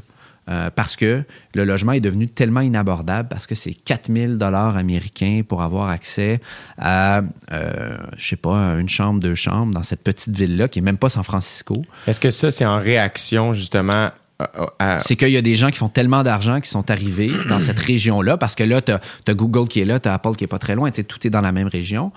Euh, qu'évidemment, ça a un impact sur les, salaires dans la région, mais aussi sur le logement, sur à peu près tout. Mais là, la question que les gens là-bas se posaient, parce que je suis allé à une banque alimentaire aussi où euh, les clients, c'est des gens qui travaillent, des gens qui travaillent 40, voire plus d'heures semaine et qui n'ont pas les moyens d'arriver parce que tout est devenu trop cher. Et là, la question que les, les gens sur place se posaient, c'est comment on fait pour fonctionner? Quand on a tellement d'inégalités comme ça, comment on fait pour avoir euh, ben, des, des, des, gens qui travaillent, par exemple, dans les cafétérias de ces entreprises-là, qui sont pas capables de. ou qui, qui, qui, euh, qui sont concierges, ou même des, enseignants. Il y a des enseignants qui ont de la difficulté à arriver dans, dans, ces villes-là. Alors, ça, ça, soulève toutes sortes de questions. Puis ça, c'est un phénomène qu'on constate en Californie, évidemment, peut-être plus qu'ailleurs, mais dans plusieurs régions, dans plusieurs villes des États-Unis. Euh, ça, j'ai trouvé ça particulièrement intéressant d'aller d'aller raconter ça puis d'aller constater ça. Oui, parce que si ces personnes-là finissent par quitter, on va finir par avoir des tu as des problèmes de main-d'œuvre. Il y, a des secteurs qui ont besoin de main-d'œuvre pour fonctionner, mais les gens ne sont pas capables d'arriver. Donc, pourquoi tu resterais dans cette région-là qui te coûte beaucoup trop cher, alors que tu peux aller ailleurs aux États-Unis pour faire le même boulot, puis euh, vivre dans un logement qui, est correct, euh, qui n'est pas trop cher, plutôt que vivre en camping 365 euh, jours par année? Est-ce qu'on sent que les, Google et, autres de ce monde sont-ils conscients de ça? Est-ce qu'ils prennent un peu responsabilité? Y a-t-il moyen de le faire? Ben, ce, que, ce que disaient euh, les gens sur place, c'est qu'ils étaient conscients, euh, qu'ils travaillaient avec les villes, mais des fois, est-ce, que, est que vraiment euh, on peut constater une différence? je, je, suis allé quand même il y a quelques années. Il faudrait que j'y retourne pour voir si, ça a pu marcher. Là, je pense qu'il y a une certaine compréhension qu'effectivement, il, il, y a un problème dans, dans ces régions-là. Qu'est-ce qui peut être fait? Là, c'est peut-être au-delà de mes compétences. Est-ce que ce genre de, de problème-là qui, surviennent aux États-Unis, parce que autant les États-Unis, moi, mettons, je les admire pour beaucoup de choses, alors que pour d'autres, je suis comme, ah mon Dieu, je suis, on est, on est vraiment chanceux au Canada, j'ai l'impression. Je mhm. trouve que. Est-ce que tu as remarqué ça à travers ton travail de faire, ah, moi, tu sais, quelle chance d'être Canadien? Ben, c'est qu'il y, y, a des. Euh, il y a des trucs euh, qui ici sont ne sont pas source de débat ou très peu et qui là-bas euh, sont euh, ultra politisés. On en revient à la politisation, mais l'assurance santé, c'est un bon exemple. Ouais. Euh, ça marche-tu finalement? Ben, c'est compliqué. c'est bien compliqué. J'ai lu le livre d'Obama cette année, puis encore une fois, je, c'est comme des introductions à la politique. Tout ça est nouveau pour mhm. moi, mais je m'y intéresse de plus en plus. Puis c'est une grosse affaire à essayer de, de, comprendre. Mais finalement, le Obamacare, il a réussi à le passer. Ouais. Mais Trump, as-tu as essayé de le défaire? C'est ça qui est arrivé? Les républicains ont essayé de le défaire euh, sans vraiment réussir à tout défaire. Ils ont détricoté un petit peu, mais ils n'ont pas réussi à tout défaire. Puis ça, c'est peut-être une avancée dans ce dossier-là du point de vue des défenseurs de l'accès à l'assurance santé et au système de santé, c'est que beaucoup de gens ont goûté à des assurances, même si c'est un système qui est très complexe puis qui c'est vraiment pas comparable à ce qu'on a ici ou euh, ce qui existe en Angleterre, par exemple. C'est pas mal plus compliqué. Tout passe par le privé, tu as un bassin d'assurance, etc. Mais il y a des gens qui ont goûté à un accès plus facile, parfois, même si pour d'autres, les primes ont monté parce que c'est compliqué. Mais donc, certains, certains euh, ont eu un accès plus facile. Certaines personnes qui avaient des, préconditions aussi ont pu être assurées, ce qui était loin d'être évident avant parce que les, compagnies ne voulaient pas nécessairement les assurer. Euh, et là, ça fait en sorte qu'il y a beaucoup de gens qui se sont dit, ben là, attention, j'ai pas envie de me faire enlever Ouais. cet accès à l'assurance que, euh, que j'ai réussi à obtenir. Et ça, ça fait en sorte que quand Trump était au pouvoir, puis les républicains étaient au pouvoir, euh, au Congrès, ils n'ont pas nécessairement réussi à faire ce qu'ils avaient promis, c'est-à-dire enlever complètement Obamacare, puis le remplacer. Puis eux, c'était quoi leur. euh, Comment ils expliquaient ça? Le souhait de vouloir enlever ça? Euh, ben parce qu'il disait, bon, Trump disait que c'était un désastre. Euh, la grande critique, c'est que avec la, la complexité du système, entre autres, il y a eu une augmentation du, du prix des primes d'assurance. euh, pour les gens qui, qui, qui déjà étaient bien contents, eux, avec leur assurance de, de, de- de travail auparavant. Puis euh, donc, euh, ils disent que finalement, les gens qui avaient déjà accès à la santé étaient déjà très bien servis, puis que ce qu'Obama a créé, c'était plus compliqué qu'autre chose, puis que ça, avait, ça nuisait pour certaines personnes parce que ça faisait augmenter les primes. Et ils promettaient donc de l'enlever puis de le remplacer. Mais ils n'ont jamais vraiment présenté de plan pour le remplacer. Et ils n'ont pas réussi à, à tout détricoter, bien qu'ils aient enlevé pas mal de parties, là, dont l'obligation, entre autres, là, de, de, de souscrire, je pense. Là, ça, faudrait que je revienne sur cette partie-là parce que c'est quand même assez complexe. Euh, mais parce qu'on sentait, puis ça, on l'a- moi je l'ai constaté en faisant des reportages sur le terrain, que beaucoup de gens s'étaient habitués, donc, comme je te disais, à avoir accès à la santé. Puis là, évidemment, ça a un impact, ça, sur le sénateur de ton État ou ton représentant, sur la manière dont il va voter. Si les gens, chez toi, finalement, sont pas si mécontents que ça, et ne veulent pas perdre l'accès à la santé qu'ils ont gagné, ben ça devient beaucoup plus difficile de l'enlever aux gens. Et ça, ça, ça fait en sorte que le débat, il a un peu évolué, euh, mais ça reste ultra complexe. C'est une question qui est très, très euh, divisive. Euh, et euh, euh, parfois pour des, des- des points de vue qui sont philosophiques. Moi, je me souviens d'avoir parlé des gens. Je dis, mais pourquoi vous êtes contre ça, vous, l'accès à la santé? Parce Ouais. qu'évidemment, au Canada, ça revient une, une fois de temps en temps. On, on débat sur le, le- le- le système hospitalier, etc. Mais fondamentalement, l'accès universel à la santé, c'est pas un énorme débat politique ici. Ouais. Alors, je dis, pourquoi, chez nous, on l'a? Pourquoi vous, ça. Qu'est-ce qui marche pas? Puis des gens qui sont contre. Entre autres, un gars qui m'expliquait, il dit, bah, mais moi, j'ai pas à payer pour les autres. Hein, moi, je, je fais attention. Euh, j'ai mon assurance avec mon travail et j'ai pas à avoir des primes plus importantes parce qu'il y a des gens qui font pas attention, qui sont pas en santé, qui font partie des bassins d'assurance et qui font augmenter ma prime. Donc, il y a une question qui est vraiment de fond philosophique pour ces gens-là. C'est entre autres cette raison-là, pour cette raison-là qu'ils s'opposent à ça. Moi, je n'ai pas à payer pour les autres, je n'ai pas à faire ça pour les autres. Ça fait entre autres partie de ces critiques-là. C'est entre autres pourquoi c'est si difficile comme débat. Quand c'est l'opinion de base de personnes qui s'opposent, ben, peu importe le système que tu vas proposer, à la base, l'idée, elle est mauvaise pour eux, de leur point de vue. Donc, ça devient très difficile de bâtir quelque chose. Puis, tu as lu le livre de, de Barack Obama, tu as vu que même ce- ce- ce- cette promesse-là de rendre l'accès à la santé plus facile a été pas mal édulcorée, a été pas mal euh, réduite en portée pour qu'elle soit adoptée, pour que ça passe au Congrès. Euh, donc, évidemment, euh, c'est ça, ça rend, ça rend tout ça un peu plus compliqué. C'est tellement difficile, j'ai l'impression. C'est rigide. Il y a beaucoup de. puis j'ai trouvé aussi les médias là-dedans américains. En tout cas, dans ma lecture, j'ai senti que l'image que j'avais, c'était vraiment Obama et ses collègues, tu sais, qui, qui, qui marchent là, contre, contre le vent, là, tu sais, puis de faire. Le vent est fort, là, ça avance lentement. Euh, des fois, je pense que c'est pour le bien, tu sais, ça fait en sorte qu'on questionne tout. Qu'on débat, qu'on questionne. ouais. Exact, qui fait qu'on solidifie. euh, mais des fois, je- euh, ma question est la suivante, c'est-à-dire, il y a des affaires que je lisais où j'étais comme, est-ce que, c'est quoi ta vision des gens qui font une carrière en politique? Euh, plutôt que des gens qui pratiquent différents métiers, euh, mé- métiers et qui vont finir par faire un peu de politique. C'est intéressant parce que c'est euh, une, une ligne très populaire maintenant aux États-Unis, puis je pense ailleurs aussi, de dire moi, je suis pas un politicien de carrière. Trump, d'ailleurs, a fait campagne là-dessus en disant regardez, moi, je. Je viens d'ailleurs, je suis un, homme d'affaires, euh, puis je vais aller, euh, son, son expression en anglais, c'était drain the swamp. Donc, sécher le marécage, parce qu'on dit que Washington, qui est un lieu très humide, c'est comme le marécage où les politiciens s'enlisent. Donc, je vais aller nettoyer tout ça. Euh, puis c'est un, genre de message que reprennent beaucoup d'élus. Moi, je suis pas un politicien de carrière, j'étais dans l'armée, j'étais en affaires, etc. Euh, puis Obama, en quelque sorte, aussi, avait pas énormément d'expérience. Obama ça. a été élu dans l'État de l'Illinois, puis a fait quoi, peut-être deux ans au Sénat américain avant d'être élu président. Il jouait beaucoup, lui, sur le changement, la nouveauté. Euh, ça fait peut-être en sorte que oui, tu as, un vent de fraîcheur. Euh, tu as, des gens qui arrivent qui font pas les choses comme les autres. Puis, tu sais, Trump, on peut le critiquer pour bien des manières. En tout cas, c'est clair qu'il fait pas les choses comme les autres. Euh, mais ça fait aussi en sorte que tu as peut-être des gens qui connaissent moins les rouages de la politique. Euh, qui savent moins comment négocier avec le Sénat, avec la Chambre des représentants. Euh, Obama, c'est un problème auquel il a été confronté. Trump aussi. Euh, il y a beaucoup, beaucoup de, de, législation, dans le cas de ces deux présidents-là, qui ont très peu avancé parce que ça ne s'entendait pas au Congrès. Alors que si tu compares avec un gars comme Joe Biden, puis on verra comment ça va se dérouler, mais c'est un gars qui, a été 36 ans au Sénat. Donc, tu sais, lui, les sénateurs, il les connaît, il sait comment ça marche, il connaît la procédure, et ça, ça peut t'aider, évidemment. Bon, c'est sûr qu'une faible majorité au Sénat, ça complique euh, grandement sa présidence, mais déjà d'avoir une connaissance, ça, ça peut être un avantage. Euh, puis on l'a vu par exemple avec Lyndon Johnson, celui qui a succédé à Kennedy dans le temps. C'est un gars qui a été euh, une énorme partie de sa vie au Congrès, donc il connaissait ça, il connaissait les rouages, puis il a réussi à faire adopter des réformes importantes.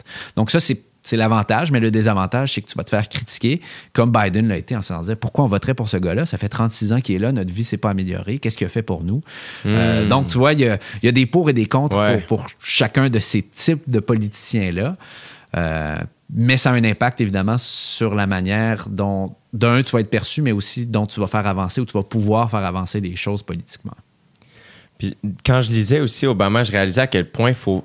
Puis là, mettons, je le prenais. Moi, souvent, ça finit par me remettre en question, moi, comme citoyen. C'est quoi ma, responsabilité? C'est de varier les sources. Mm-hmm. C'est qui, des fois, peut finir par être un peu. Euh, euh, ça peut sembler fatigant ou. Euh, ah mon Dieu, c'est beaucoup. Mais c'est pas grand chose que de, de, lire sur le même sujet dans trois, quatre journaux différents parce que j'avais l'impression que des fois, c'est comme, ah, même une bonne idée, il n'y a rien à faire. Euh, il y avait beaucoup de politique aussi, même quand il, il, y avait besoin d'un vote d'un certain mhm. sénateur, puis le sénateur était d'accord avec son, son, idée, mais comme, hey, si je veux être réélu, moi, je peux pas. Je peux pas moi, ça, il y a quelque chose là-dedans que je fais Ah mon Dieu, c'est tough, là. c'est pour ça que c'est important. Puis on revient à l'idée de se promener parce que tu as beaucoup de politique locale. Mais c'est un peu la même chose au Canada. Tu as beaucoup de politique locale dans la politique nationale. Des fois, c'est tel enjeu euh, euh, sur euh, les pêcheurs de homards qui va faire en sorte que ton sénateur du Maine va voter ou non avec toi. Il faut que tu lui donnes quelque chose sur un enjeu. Pour que des fois, ça vaut la peine de voir c'est quoi la dynamique dans ce coin-là, c'est quoi la grosse industrie dans ce coin-là, pourquoi ils décident de. c'est intéressant aussi, puis ça te permet de comprendre aussi la, diversité et la complexité des États-Unis quand tu t'intéresses à ça de cette manière-là en regardant qu'est-ce qui, qu'est-ce qui pourrait faire en sorte que lui décide de s'opposer, d'être pour, d'être contre, qu'est-ce que, qu'est-ce que pensent ses électeurs à lui? Euh, qui votent républicains, mais qui sont peut-être en faveur de cette idée démocrate-là. Des fois, c'est plus. Euh, tout n'est pas noir et blanc, des fois, c'est un peu plus gris. Puis ça influence la politique. Ouais. Quel autre. Euh, tu me parlais de, du. de ton reportage que tu as fait en Californie. quel autre que tu as fait que t'es senti fier d'aller parler de ça, ou du moins que t'as fait, hey, là, en ce moment, je suis en train de remplir vraiment ma responsabilité. De... Ben, euh, tu vois, il y en a un qui, en tout cas, moi, qui, va, qui, qui m'a marqué, qui va me marquer longtemps, je pense. Euh, c'est quand, euh, quand on m'a envoyé couvrir la, pandémie à New York en avril 2020. Oh ah, mon Dieu, fait que là, on parle de New York qui a été, pour, pour les gens qui ne seraient pas au courant, ça, ça a été frappé fort. C'était l'épicentre. énormément de cas, énormément de décès. Euh, euh, et, et, c'était vraiment particulier. C'était vraiment une expérience qui était incroyable. Donc, Washington, c'était à quoi? 4 euh, heures de New York, à peu près, en voiture. Je suis parti en voiture de Washington. Et là, quand tu pars faire un reportage, est-ce que tu es seul ou tu as Mais là, j'étais parti pour la radio. Donc, je suis parti seul. dans ma voiture. mais là, en plus, on, voulu louer de voiture parce qu'on se posait toutes sortes de questions. C'était au début de la pandémie, on voulait faire attention. Et là, tu pars et, tu vois les images de New York et c'est la catastrophe. C'est pas ce que c'était, le New York qui euh, avant. Et, tout le monde, tu vois, tu regardes à la télé, les gens paniquent, c'est le nombre de cas, les décès. Il avait commencé à creuser une fosse commune sur une île au, nord du, euh, du, Bronx parce qu'il manquait de place. Là, tu te dis, OK, on, on s'embarque dans quelque chose. Et là, donc, je pars en voiture. Euh, et, c'est tellement particulier parce que ben, tu es déjà allé à New York, je suppose. Là, euh, je sais pas si tu es déjà entré par le, tunnel Lincoln. Ouais. Euh, c'est bien rare que tu arrives là et qu'il n'y a pas de circulation. D'habitude, c'est bouché. Là. J'étais la seule voiture dans le tunnel. donné, je réalise, je, oh, je roule un petit peu trop vite. Oh, je vais ralentir, mais c'est parce que j'étais seul dans le tunnel, tu débarques. Habituellement, moi, je fais beaucoup attention au son parce que je travaille à la radio. New York, c'est les klaxons. Tout le temps. Ouais. Tout le temps. Rien. J'ai pu me, me promener, j'étais dans ma voiture pendant quatre jours, j'allais rencontrer des travailleurs de la santé, des commerçants, euh, des, des gens touchés par, euh, par, par tout ça. Puis euh, je me stationnais euh, toujours devant l'endroit où je devais aller. Impossible. Euh, je me suis stationné à côté de Times Square, qui était complètement vide. Un- Times Square vide, en plein jour, c'est bizarre. Euh, C'était le soir, mais mais le soir, ça attire des gens avec Mais les oui. lumières et tout. Vide. Euh, les, les- les personnes qui étaient là, en fait, c'est des New-Yorkais qui disaient, bah, ben, c'est intéressant, tu sais, j'avais jamais vu ça comme ça. Euh, fait que ça, c'est une expérience particulière, puis c'était important d'y aller. Tu sais, évidemment, ça venait avec un, un tas de questions parce qu'on connaissait moins le virus à ce moment-là, ça frappait fort à New York. Euh, bon, J'avais des gros masques et tout. Je faisais attention. J'ai désinfecté mes affaires, je sais pas combien de fois. Ouais. Euh, parce qu'on savait, je, je veux être infecté, je sais pas. euh, mais c'était important de raconter, de raconter ce qui se passait là-bas. Ben parce que c'est chez nos voisins, parce que c'est une ville que tout le monde connaît. Euh, puis parce que euh, ce qui se passait aux États-Unis aurait pu se produire également chez nous. Donc, c'était important d'y aller. Puis j'ai des collègues en Europe qui ont fait la même chose aussi, qui sont allés dans des endroits qui étaient plus touchés. Euh, parce que, évidemment, l'Europe a été touchée plus tôt que, que, que le Canada. C'était important de faire ça pour montrer ce que ça voulait dire, ce, ce- ce virus-là. Euh, montrer de quelle manière ça pouvait tou- toucher les gens. Puis euh, à quel point ça, ça a paralysé même euh, une ville de 8 millions d'habitants qui est habituellement bouillonnante d'activité, qui là était euh, presque complètement vide. Il y avait, écoute, il y avait même bâti, parce que les hôpitaux étaient tellement occupés, un, un hôpital de fortune dans des tentes blanches au milieu de Central Park. Non. Donc, je suis allé voir ça aussi. C'était assez, frappant. Alors, ça, c'est quelque chose que je suis content d'avoir fait pour l'importance que ça avait à ce moment-là. Euh, et évidemment, compte tenu du contexte que je viens de décrire, ben, ce sont des images. Je, je- je ne pense pas revoir la ville de New York comme ça dans ma vie. On se le souhaite pas, hein. Euh, Non, ben non, ben non. En plus, Euh, mais c'est particulier parce que moi, mettons, je- évidemment, je, consomme beaucoup d'humour. Donc, Ouais. euh, beaucoup, tu sais, mon. in- C'est pas de l'information nécessairement, mais. J'avais lu Jerry Seinfeld avait écrit un papier Mm-hmm. sur New York, euh, sur les New Yorkais, comment c'était c'est, des gens solides, puis Ouais. que justement tout le monde disait que New York c'était fini, New York était mort, et curieusement la fierté des New Yorkais, on a senti qu'ils ont fait pardon? Non, non, non, les vrais sont restés. Ouais. Euh, Il y avait cette espèce d'affaire-là aussi de comment des gens qui quittent, du monde qui shame les gens qui quittent, euh, du monde qui tiennent à rester. Ben, c'est intéressant parce que je suis retourné plusieurs fois dans l'année, tu sais, suivre un peu comment ça comment on relançait les activités, puis comment euh, la ville se remettait sur pied. Puis tu sais, c'est clair qu'il y a beaucoup de gens qui ont quitté. Il, y a, il y a beaucoup de gens qui ont quitté puis qui ont réalisé, mais on l'a vu dans d'autres villes aussi, là, Ben des oui. gens qui ont, qui, ont réalisé qu'avec les confinements, puis etc., ils préféraient aller en banlieue ou en campagne. Euh, mais il y a beaucoup de gens qui sont restés aussi. Mm-hmm. Euh, puis la, la ville s'est adaptée. Tu sais, maintenant, New York, tu n'avais presque pas de terrasse avant. Euh, je vais faire un reportage là-dessus. Maintenant, tu as 10 000 permis de terrasse qui ont été octroyés. C'est vrai? ville. Wow. Des petites terrasses en bois, ben, on en voit à Montréal Ouais, aussi, ouais, là, qui ont poussé un peu partout. Les gens, ils ont pris goût. Euh, je suis allé, quand je suis allé faire mon reportage, je pense qu'on était en février, il faisait pas chaud dehors, mais les gens mangeaient dehors parce que les New-Yorkais aiment aller au restaurant, ils aiment sortir. C'était la manière sécuritaire de le faire à l'époque. Euh, et puis, aux dernières nouvelles, j'ai pas revérifié, mais quand j'ai fait ce reportage-là, c'était là pour rester. Donc, ce sont des changements euh, qu'on essaie d'introduire dans une ville pour se remettre sur pied. Puis là, la dernière fois que je suis allé, ben là, c'était les, les spectacles qui reprenaient. Je suis allé, entre autres, faire un tour dans un comedy club. Ouais, lequel? Euh, c'était Stand Up New York, Oui. dans le Upper West Side. Oui. J'allais faire un tour là. Il y avait quelques. Évidemment, c'était pas à pleine capacité, Ouais. mais ils étaient très fiers de pouvoir euh, accueillir des gens nouveaux parce qu'eux, ils ont, ils ont été très créatifs. Pendant la pandémie, ils ont fait euh, ce que le propriétaire m'expliquait. Ils ont fait bon, des, des shows euh, à Central Park, entre autres, des spectacles dans le métro aussi. Donc, ils ont, ont trouvé toutes sortes de manières, mais là, retrouver leur club. Euh, puis accueillir les gens dans ce club-là, ils étaient très fiers. Puis euh, c'était c'était un, c'était un beau moment à couvrir. C'était le fun à couvrir. Ben, c'est clair. Tu vois, il y a un humoriste que j'aime beaucoup qui s'appelle Mike Birbiglia. Évidemment, on, pen- on pensait aux artistes énormément à ce moment-là. Beaucoup d'humoristes qui ne pouvaient plus travailler. Puis je- musiciens jazz. exact, c'est ça, euh, tu sais. Et lui, il avait parti un podcast euh, où les gens pouvaient donner des... ou des lives Instagram, je pense qu'il faisait au début de la pandémie, où lui puis des collègues humoristes testaient des nouvelles blagues. Puis euh, ça s'appelait, euh, euh, c'était-tu Tip Your Staff, quelque chose comme ça? Puis lui, il parlait des, des staffs de Comedy Club. Il était comme, Hey, oui, nous, là, mais, euh, il y en a plein, il y a plein d'humoristes qui gagnent très bien leur, vie et peuvent se permettre plusieurs mois off. Mais notre staff peut pas, tu sais. euh, fait que là, ben, il y avait beaucoup de levées de fonds pour les staffs de Comedy Club aussi. Puis là, c'est ça le problème ces temps-ci beaucoup, c'est que la réouverture, j'ai plusieurs amis, même ici au, Québec, qui, qui travaillent en restauration.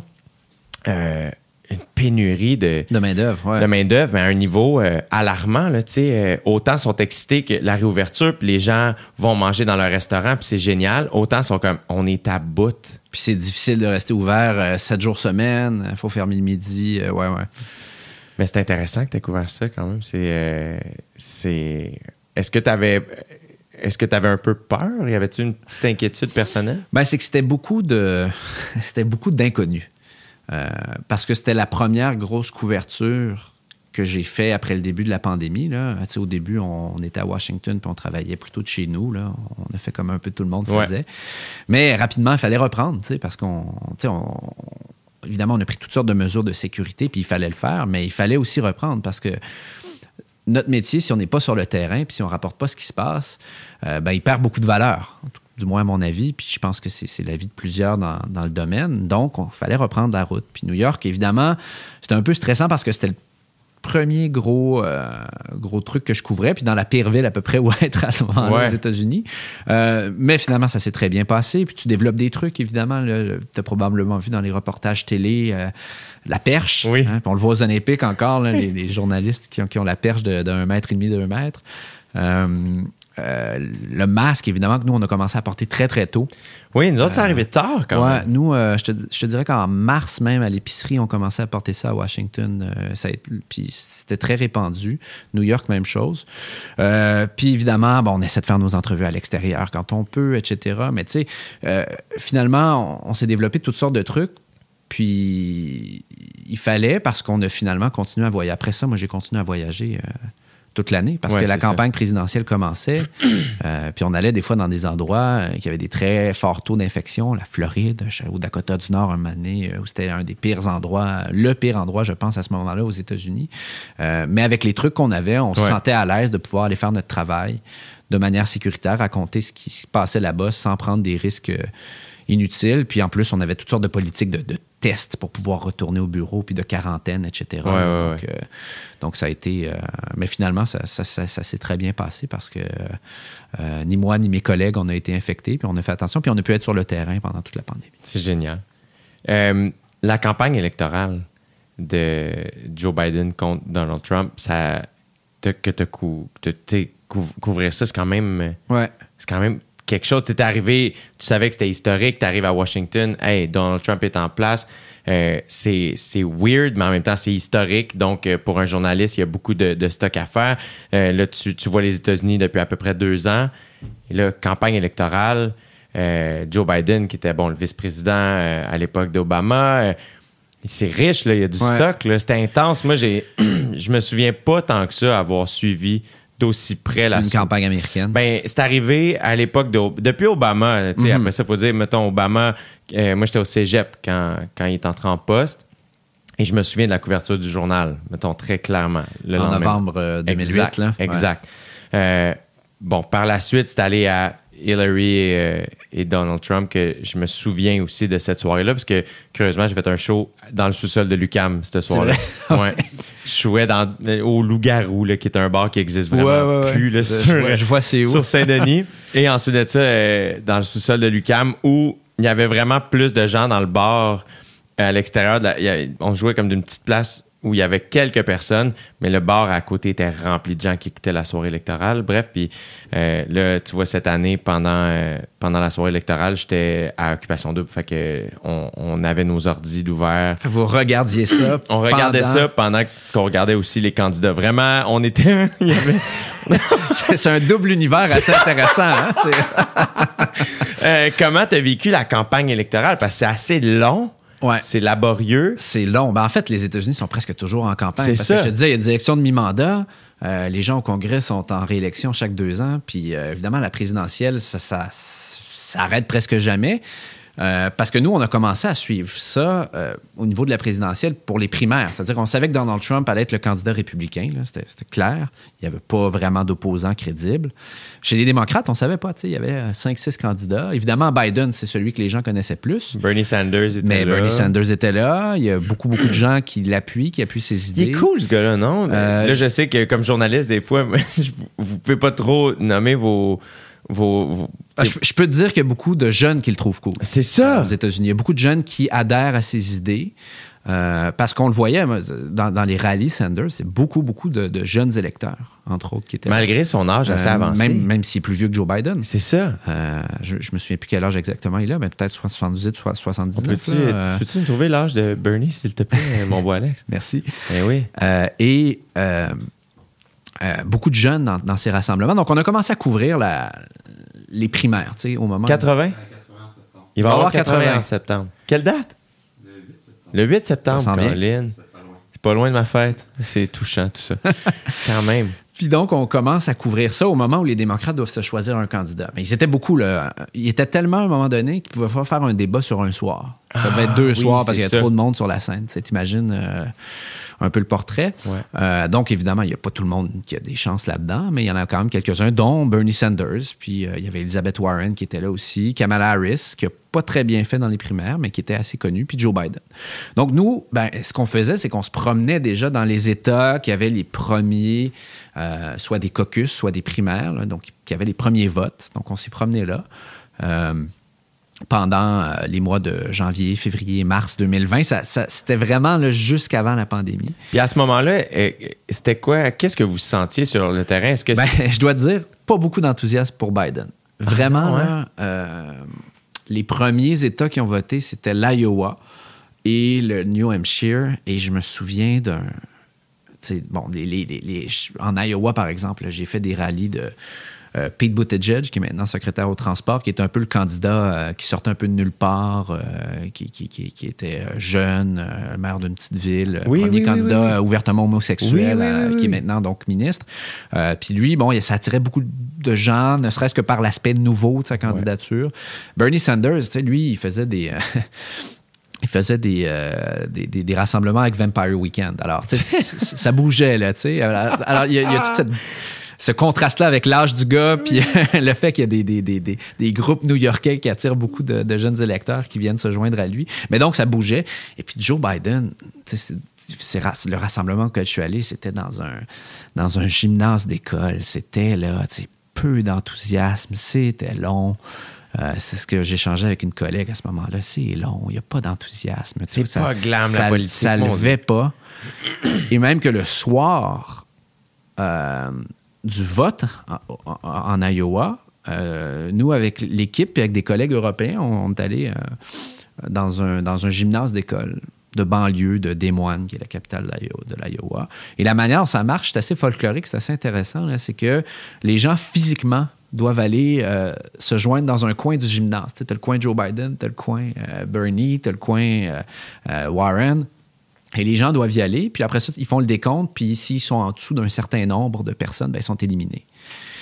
Et Biden avait pas attiré assez de monde pour se qualifier dans ce gymnase-là. Il suscitait pas assez d'enthousiasme, mais finalement, c'est quelqu'un de Warren qui, par pitié, avait traversé le gymnase, parce que c'est quand même l'ancien vice-président. Ouais. Il faut bien qu'il se qualifie dans ce, comté, dans cette- ce secteur-ci qu'il avait traversé. Wow. Alors, c'est pour te dire. Wow. Euh, L'endroit peut-être où ça a commencé à changer pour Joe Biden, c'est en Caroline du Sud, qui est un État où euh, les Afro-Américains sont très importants dans le Parti démocrate. Et, et là, tu as vu qu'il y a eu un énorme appui pour Joe Biden au sein de la communauté afro-américaine. Puis c'est ça qui a permis de se relancer et de repartir pour le reste des, des, des- des- primaires. Puis ça, on l'avait senti quand j'étais allé là-bas, c'est beaucoup, beaucoup d'électeurs. Bien qu'il y ait certains jeunes Afro-Américains qui disaient, regarde, on peut, je veux pas qu'on me tienne pour acquis, là, parce qu'il y, en a- y en a plusieurs qui critiquent les démocrates, qui disent qu'ils les prennent trop pour acquis, mais tu sentais quand même un, bon enthousiasme pour Biden au sein de la communauté, puis ça fait en sorte que là, il est reparti, puis là, là il, a pu gagner la, la nomination démocrate, l'investiture démocrate. Est-ce que. euh, parce que quand même, avant que. C'était pas gagné d'avance là, tu sais, pour les démocrates, de ce que Non. j'en entendais puis de ce que je lisais. euh, beaucoup de gens aussi prévoyaient que Trump revienne, ce qui était comme sur- très décourageant là, pour, euh, du moins, ce que les gens de mon entourage euh, et moi-même. Qu'est-ce que. Que ça a quand même été serré, encore une fois. Ben déjà, ils ont le système. Parce que si tu regardes au point de vue des votes, si c'est un système où celui qui a le plus de votes l'emporte au niveau national, Biden aurait quand même gagné assez facilement parce qu'il y a plusieurs millions de voix de plus que Trump.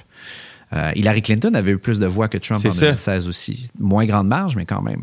Mais ils ont un système qui fait en sorte que certains États ont un poids qui est particulièrement important. C'est le système du collège électoral. Chaque État a un nombre de grands électeurs, puis ça fait des points, puis il faut que tu arrives à un nombre euh, clé à la fin de tout ça. Puis ça fait en sorte qu'il y a des États qui sont peut-être plus importants que d'autres euh, euh, sur la carte. Et on en revient à ces États-là, comme la Pennsylvanie, le Michigan, le Wisconsin, qui ne sont pas les États les plus populeux, mais qui sont des États qu'on regarde euh, quand se produit une élection américaine. Il y a la Floride aussi. Déjà, la, mathématique du système était peut-être un peu plus favorable à Trump, ou lui aurait peut-être permis de l'emporter s'il avait gardé ses acquis euh, dans, dans le nord, euh, nord-est des États-Unis. Mais ça a pris quand même du temps pendant la, pendant la soirée électorale, là, euh, Mais ça a pris une semaine. c'est ça. C'était pas une soirée, c'était une semaine électorale. Parce que la soirée était je- je- le mardi, puis on a su que Joe Biden gagnait le samedi. C'est fou, raide. Et euh, pendant tout ce temps-là, ils ont fait le décompte des voix. là. Si tu voulais apprendre sur la géographie locale des États-Unis, tel comté autour de Pittsburgh, puis telle banlieue d'Atlanta, puis etc. Ça s'est fait euh, de manière progressive toute la semaine.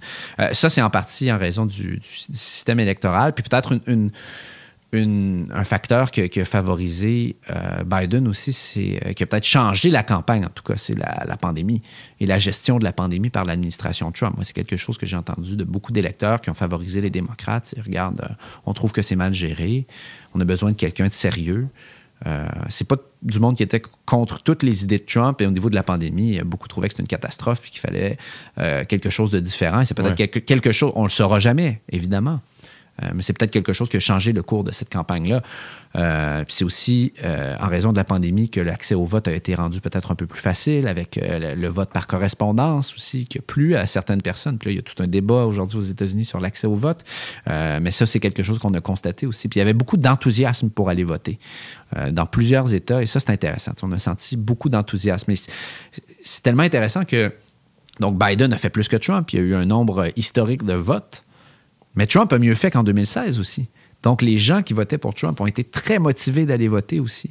Euh, donc, euh, oui, pays très divisé, euh, mais en même temps, beaucoup de gens qui se sont sentis impliqués, qui ont senti qu'ils avaient besoin d'aller voter, euh, alors qu'on dit que souvent les gens se foutent un peu de la politique. Alors ça, c'est peut-être une morale plus intéressante de cette élection-là, euh, même si après, il y a eu toutes sortes d'allégations non fondées de fraude électorale, puis c'est pas terminé encore. Trump en parlait encore cette semaine, et puis ça, ça se cultive au sein du Parti républicain, puis ça va un peu rester dans, dans la politique américaine pour les prochaines années, et ça, c'est peut-être un héritage moins intéressant de cette, euh, de cette campagne-là, Euh, mais quand même, on a senti beaucoup d'intérêt. Et depuis quand Biden a nommé Kamala Harris, euh, là, on a senti quelque chose d'assez important. là, Ben déjà, c'était la première femme vice-présidente. Pas la première à être candidate à la vice-présidence, mais première femme vice-présidente euh, des, des États-Unis, première femme de, de couleur. Euh, ses parents sont d'origine indienne et jamaïcaine, euh, à être élue à la, vice-présidence des États-Unis. Donc déjà, ça, c'est c'est quelque chose euh, de jamais vu Ouais. aux États-Unis. Et puis Kamala Harris, quand même, parce qu'elle est vice-présidente, euh, elle se positionne, évidemment. C'est un poste, c'est pas le, le poste le plus prestigieux aux États-Unis, là, vice-président. Puis d'ailleurs, euh, dans, dans le, ch- dans le domaine de l'humour, il y a la série Veep, qui est assez intéressante pour ça, produite par HBO. Ouais, j'en ai entendu parler, j'ai Euh, jamais. c'est- C'est pas mal, franchement. Ouais. euh, c'est très. écoute, euh, c'est parfois très. Très rude, là, Ouais. les coulisses de la politique, mais c'est intéressant, puis tu vois un peu euh, euh, à quel point c'est pas si glamour que ça être vice-président des États-Unis par rapport à la présidence. Puis je pense que Kamala Harris le constate en ce moment, mais quand même, ça te positionne pour euh, soit la prochaine fois, évidemment, parce que tout le monde y pense compte tenu de l'âge de Biden, hein, qui a Ouais. 78 ans, puis euh, qui aurait 82 lors de la prochaine élection, Euh, mais aussi parce que tu as occupé des hautes fonctions. Est-ce que ça veut dire qu'elle va être candidate et même présidente? Loin de là, c'est loin d'être certain, puis elle-même, elle fait face à des critiques pour sa gestion de certains dossiers en tant que vice-présidente. Euh, mais ça te positionne et ça fait en sorte que cette première femme vice-présidente, première femme de couleur vice-présidente, pourrait peut-être aspirer à tout le moins à la à une candidature pour la présidence des États-Unis. Et ça, c'est un énorme changement dans ce pays-là. Ben oui, absolument. Absolument. C'est fascinant, la, politique. Moi, en tout cas, c'est comme une découverte. Je me sens un peu immature, mais. Euh, puis la, politique américaine, comment tu as. Euh, comment tu as pu observer à quel point ça influence, pas juste ce qui se passe ici au Canada, mais un peu partout dans le monde? Ça n'a pas de bon sens quand même. Oh, c'est énorme. Les États-Unis, c'est c'est un pays qui a un poids énorme euh, sur la planète. Puis, euh, ben, évidemment, ailleurs dans le monde, que ce soit par des décisions sur le plan militaire, quand, euh, puis on, le voit encore aujourd'hui en Afghanistan puis en Irak, des décisions qui datent d'il y a 20 ans, parfois. et avec le Canada, il y a, énormément de, poids, puis on l'a constaté sous la présidence Trump. Puis c'est peut-être quelque chose qu'on tenait un peu pour acquis. Bon, on est le voisin, on est le gentil voisin, puis regarde, correct. Euh, mais on a vu que, euh, en fait, non, ça peut, euh, ça peut avoir des impacts sur ce qui se passe ici, ce qui arrive aux États-Unis. Tu sais, je te donne l'exemple de, de, de l'accord de libre-échange, l'ALENA, qui a été renégocié. Ça faisait des années qu'on n'avait pas touché à cet accord-là, puis ça a été renégocié avec des conséquences réelles pour le secteur du lait au Canada, entre autres, pour plusieurs secteurs de l'économie. Et, et Trump revenait souvent là-dessus parce que ça plaisait à une partie de son électorat, justement dans des États comme le Wisconsin, où il y a un gros secteur euh, laitier, puis dans des États industriels comme le, Michigan, euh, la Pennsylvanie. Donc, ça a un impact sur nous. Euh, et, et, même que je me souviens d'un sommet euh, que j'ai couvert, c'était le sommet du G7 à Charlevoix. Je n'étais pas encore à Washington, mais c'était tout juste avant que je parte. C'était là? J'étais à Charlevoix. Wow! Euh, et euh, ça aussi, c'était particulier parce que, franchement, il se passe... C'est très rare, les grands froids entre... Des fois, il y en a qui s'entendent pas, là, un premier ministre canadien, un président des États-Unis, puis ça s'est déjà vu dans le passé, mais un énorme froid ou des attaques frontales ça se voit pas trop entre le Canada et les États-Unis. Euh, et, là, on était donc au sommet de, Charlevoix, puis ça, évidemment, des sommets du G7, ils négocient toujours un accord final, où ils vont dire quels sont leurs grands principes des, sept grands pays, puis sur quoi ils s'entendent. Et, euh, tu sais, Trump, bon, finit par signer, ils ont négocié toute la fin de semaine, finit par signer, il s'en va. Euh, Justin Trudeau fait sa conférence de presse de fermeture dans laquelle il dit que, bon, malgré tout, ils sont contents du sommet, mais ils s'opposent encore aux tarifs sur l'acier et l'aluminium que les États-Unis imposent aux produits canadiens. Et Trump entend ça dans son avion et décide, sur Twitter évidemment, parce que c'est sa méthode de prédilection, de dire, ben nous, on se retire de l'accord. Euh, et, là, d'un, pour nous, ça a des implications logistiques. Nos reportages étaient faits. On recommence à zéro. Ah il est rendu 7 h, 8 h le soir. On repart. Euh, et, évidemment, ça jette un froid sur la relation entre les deux pays, surtout que c'est un samedi, le dimanche, les grandes émissions politiques aux États-Unis. Là, tu as des conseillers de Trump qui vont euh, sur les grandes émissions critiquer Justin Trudeau. Il y en a même un de ses conseillers qui a dit qu'il y avait une place spéciale en enfer pour les gens comme Justin Trudeau. Alors, t'imagines le, le genre de dynamique que ça crée sur la relation entre les États-Unis et le Canada. Et ça, c'est quelque chose qu'on a réalisé pendant cette présidence-là, c'est que ça se peut des froids diplomatiques importants avec les États-Unis, puis que ça peut avoir des conséquences, entre autres sur certains secteurs de, l'économie ici. Mais à ce moment-là, c'était important que Justin Trudeau fasse ça. Est-ce que j'ai est-ce que j'ai bien compris ou est-ce que c'était peut-être une... Ben, c'est que c'est de la politique de part et d'autre. Lui défendait évidemment les intérêts de, de son secteur de, l'acier et de l'aluminium au, Canada. On l'aurait difficilement vu, comme on aurait difficilement vu la chancelière allemande ou le président français dire ben oui, on vous donne tout ce qu'on veut. Il y a des négociations autour d'un accord de libre-échange, mais c'est le, genre de réaction de Donald Trump à laquelle peut-être on est moins habitué. Euh, même si les pays s'entendent, parce que des froids économiques ou commerciaux entre le Canada et les États-Unis, sur la question du bois, sur la question du lait, il y en a depuis des années. C'est pas nouveau. Euh, mais des attaques comme ça, euh, sur Twitter, dans les médias, ça, c'est très rare qu'on voit ça. Ouais, puis ça, je pense que c'est une bonne chose que Donald Trump soit plus là. Je je sais pas euh, ton take là-dessus, le fait qu'il y ait. Parce que finalement, ça. Justement, ça fait en sorte que c'est trop. Euh, on dirait que j'avais jamais vu ça. C'est le premier président qui utilise ça comme ça, les réseaux sociaux, euh, pour le meilleur et pour le pire, mais tu sais, surtout pour le pire, j'ai l'impression. Peut-être aussi que je suis pas assez au courant, mais il a, insulté beaucoup de gens. Moi, c'est ça qui m'a fasciné. Je ne sais pas si tu as regardé le documentaire de Hillary Clinton sur Netflix, Hillary. Euh, puis évidemment, si tu as regardé les débats à cette époque-là, il y a quelque chose où j'étais comme. On demande à nos enfants de ne pas intimider dans les cours d'école, mais là, j'ai l'impression qu'on regarde un adulte intimider un autre adulte pour le plus haut poste, entre gros guillemets, ici au monde.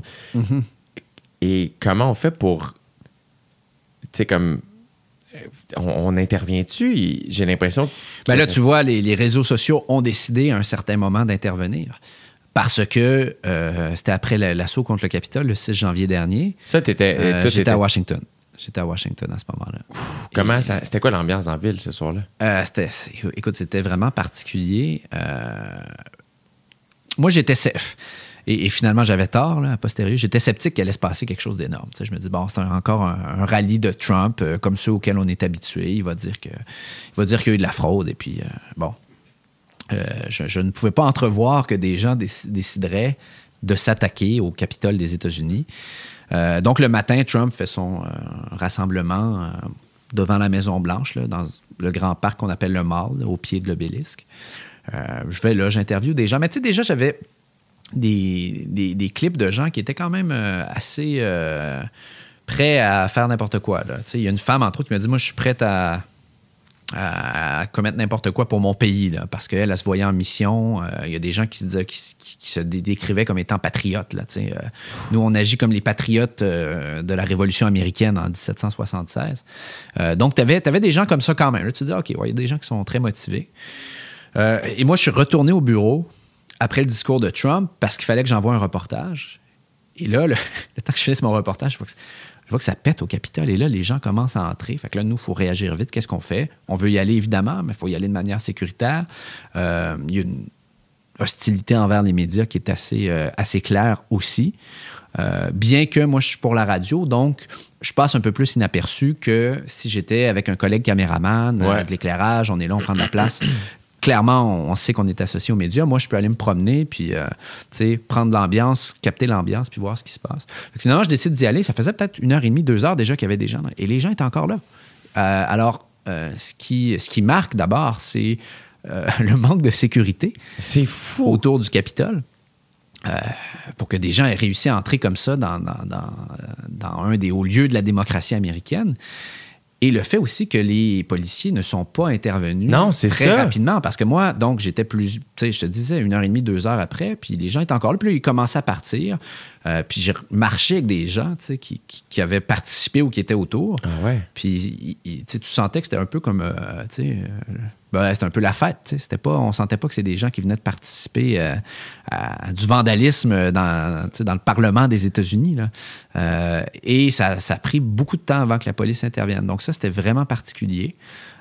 Et ça, c'était tout au centre-ville, parce qu'évidemment, les gens venaient de partout aux États-Unis, les partisans de Trump, et dans les rues de Washington, c'était vide, évidemment, parce que les gens regardaient ça. Puis moi, j'écrivais à des amis qui vivent un peu plus loin à Washington, puis tous les gens sont restés chez eux, puis parce que tu savais pas ce qui allait, ce allait se produire. Euh, donc, c'était ça, c'était vraiment un, moment particulier. Puis, c'est après ce moment-là aussi que les réseaux sociaux ont donc décidé euh, de, retirer à Donald Trump les accès à ses comptes euh, parce qu'il n'avait pas clairement condamné ce qui se passait à ce moment-là euh, au, au Capitole. C'est tellement particulier parce que tu fais, mettons, un. Puis c'est pas la même chose parce que la politique, bon, il y a un vote, donc euh, on- c'est ça la démocratie. Fait que je comprends qu'il faut, faut, faut protéger aussi la démocratie. J'ai l'impression de faire, hey, on peut pas juste imposer des trucs à quelqu'un qui a été voté par notre peuple. Mais d'un autre côté, tu fais. Le président des États-Unis a été banni des réseaux sociaux. Tu sais, comme il y a quelque chose de. Mais, ce qui est particulier aussi, c'est qu'il il continue de, de dire que l'élection a été volée. C'est encore euh, une de ses grandes lignes. Il, y a quelques jours, il était en Arizona. Je, pense que en Arizona pour un rassemblement. Il disait encore, il disait encore ça. Et il y a beaucoup de gens au sein de la base républicaine qui croient ça encore aujourd'hui, même si les avocats de Donald Trump sont allés devant les tribunaux dans plusieurs États euh, serrés euh, et, et- et ils n'ont rien gagné, euh, y compris parfois devant des juges qui avaient été nommés par Donald Trump. Euh, donc, la base légale de tout ça a été un peu réduite en poussière, mais le message a encore un certain écho, pas auprès de tout le monde, Ouais. évidemment, clairement, mais auprès d'une certaine partie de la base républicaine. Puis c'est quelque chose qui est entretenu. Puis encore aujourd'hui, là, il y a une commission là, qui a été mise sur pied pour enquêter sur comment ça a bien pu se passer, qu'est-ce qui s'est passé, qui avait un rôle à jouer dans cet assaut contre le Capitole. Et encore aujourd'hui, il y a énormément de républicains qui ne veulent pas être mêlés à ça. euh, qui veulent pas qu'on qu'on se penche trop sur cette question-là. Ils disent non, non, il faut regarder vers l'avant. Ouais. On sent encore euh, cette... euh, et ça, ça nous indique que Donald Trump a encore un poids dans ce parti-là, clairement. C'est ça. Ouais. Et là, est-ce que est-ce- j'imagine que la conclusion de cette commission-là va avoir une grande instance sur à savoir si Donald Trump. Pas nécessairement, parce que peu importe ce que dit cette commission, comme je te dis, il y a beaucoup de ses partisans, y compris au sein de la base républicaine, qui de toute façon pensent qu'il y a eu de la fraude électorale. Euh, il y a des gens, euh, il y en a, il y en a des gens qui ont quitté le Parti républicain après euh, l'assaut contre le Capitole parce que ça allait trop loin, mais il y a des gens que que ça semble pas trop déranger. Alors, tu sais, Donald Trump a encore, un- en tout cas, clairement, on jugera éventuellement de son appui réel au sein de la base s'il décide de se représenter puis qu'il y a des primaires puis quel vote il obtient. Mais à en juger le comportement des élus républicains au Congrès, il est toujours influent auprès de ces gens-là, clairement. C'est très particulier. C'est fou qu'on vive à cette époque-là. C'est quelque chose que je me. C'est vraiment particulier. Tu fais, aïe, aïe, on a vécu à cette époque-là. Donald Trump, c'est un nom qui. Sais, moi, je suis né en 91. Tu l'avais vu dans, figurer dans Home Alone, Genre, tu sais, c'était une espèce de. Ouais, c'était-. C'est une figure populaire euh, de télévision. mais euh, sans plus, ouais. tu sais. Et là, c'est l'homme le plus médiatisé euh, pendant des années. Et, et qui est toujours, donc, euh, quand on évoque les noms de gens qui pourraient se présenter en 2024, qui est toujours évoqué, même s'il a perdu la présidence. Donc, c'est ça. ça a changé beaucoup depuis euh, ta naissance dans les années C'est 90. fou! C'est fou raide. Qu'est-ce que tu as le plus appris de ton expérience aux États-Unis, autant sur ton métier que comme citoyen que comme en politique? Euh, L'importance, puis je le répète parce que je pense qu'on ne peut pas le répéter assez, d'aller à la rencontre des gens et de ne pas avoir d'idées préconçues. Sais, d'être ouvert d'esprit, je pense que c'est la clé euh, d'un bon reportage parce que ça arrive des fois, tu te dis, bon, je vais dans telle région, euh, c'est clairement démocrate, là. Puis tu arrives là, puis finalement, tu réalises que non. Euh, Il y en a du monde, beaucoup de monde là-dedans qui appuie Trump. Euh, je te donne l'exemple, par exemple, des, des- des- des électeurs hispaniques en Floride. Ben oui. Euh, qui euh, c'est un électorat qui est très diversifié, l'électorat hispanique. Euh, mais dans la région de Miami, c'est très démocrate habituellement. On sait que les électeurs d'origine cubaine sont plus républicains, euh, de par leur critique du, régime Castro à Cuba, etc. Mais, euh, règle générale, c'est assez démocrate. On arrive là, puis je parle à des gens, je réalise, ah, mais pas mal d'appui, Trump. Puis il y a beaucoup, beaucoup de gens que son message, là, où il dit « je suis contre le socialisme », ça marche. Et finalement, eh ben, il a gagné pas mal d'appui dans la région de Miami. Et ça, c'est pas quelque chose que tu aurais pu savoir si soit tu n'étais pas allé, ou soit tu étais allé là avec une idée préconçue, puis tu avais juste parlé euh, à, à- à- Ouais. à des gens qui, euh, qui, qui- qui représentaient euh, les démocrates, disons. Donc, c'est important de, de toujours être ouvert à ce que les gens ont à dire, de prendre le temps de les écouter. J'avais reçu sur le podcast Amélie Pineda, la journaliste du Devoir, qui était allée couvrir le, le vote hispanique. on peut probablement constater la même chose. C'est intéressant, c'est intéressant. Ben ça. oui, mais mais c'est particulier aussi de, de voir des jeunes euh, immigrants Ouais. voter pour Trump alors que t'es comme, me semble, qu'il est pas. euh, que la base de son message, en- notamment en 2016, c'était euh, contre l'immigration et, entre autres, ça- contre certains immigrants hispaniques. C'est ça. Oui, ouais, tout à fait. Mais en tout cas, la manière dont je l'ai senti quand je suis allé en Floride, c'est que c'était le message euh, sur la question du socialisme. Là. Puis là, ils, ils ont beaucoup associé les démocrates, entre autres les progressistes, là, à, à des gens qui sont socialistes. Et ça, ça avait un écho chez certaines personnes qui venaient, euh, oui, de Cuba, évidemment, mais aussi du Venezuela. Parce que tu as beaucoup, beaucoup de gens qui sont arrivés du Venezuela, qui ont fui le Venezuela ces dernières années, qui s'installent en Floride euh, et qui sont une part importante de, de l'électorat. Mais c'est hyper varié parce que tu as aussi, dans la région d'Orlando, beaucoup de portoricains. Et eux, ils aimaient pas, pas tous, mais il y en a beaucoup qui n'aimaient pas du tout Trump. Alors, c'est très varié. C'est très, très varié. Spéciale Puis- quand même, la puis, Floride. euh, ouais, ouais, ouais. Puis tu as des électeurs mexicains, bon, qui vont être plus au Texas ou en Californie, qui soit n'aiment pas Trump ou soit pour des raisons euh, plutôt religieuses vont voter pour les républicains. Alors, tu vois à quel point c'est varié, puis à quel point c'est important d'aller saisir le pouls puis parler aux gens. tu sais. Ouais. Mais oui, la Floride, c'est spécial. Oui, c'est ça. mais c'est. euh, c'est quelque chose quand même, les trois années que tu viens de vivre. Là, Ouais, c'est, euh, vraiment particulier. Puis je, je me considère très chanceux d'avoir pu vivre ça à ce moment-là, puis avoir constaté au- aussi le- la, la transition de présidence. tu sais. ouais. Euh, parce que moi, je suis allé remplacer à Washington des étés avant, avant d'avoir le poste. Puis je suis allé sous Obama, la fin d'Obama, puis la campagne présidentielle. Puis à cette époque-là, la... Euh, ben, c'était le début de la campagne présidentielle. Donc, déjà, on sentait euh, le poids Trump, disons, le poids Ouais. médiatique Trump. Mais donc, j'ai beaucoup vécu la présidence Trump. Et là, de voir autre chose à la fin, c'était intéressant aussi parce que c'est une histoire qui est complètement différente. tu sais. Donc, c'est intéressant de voir autre chose.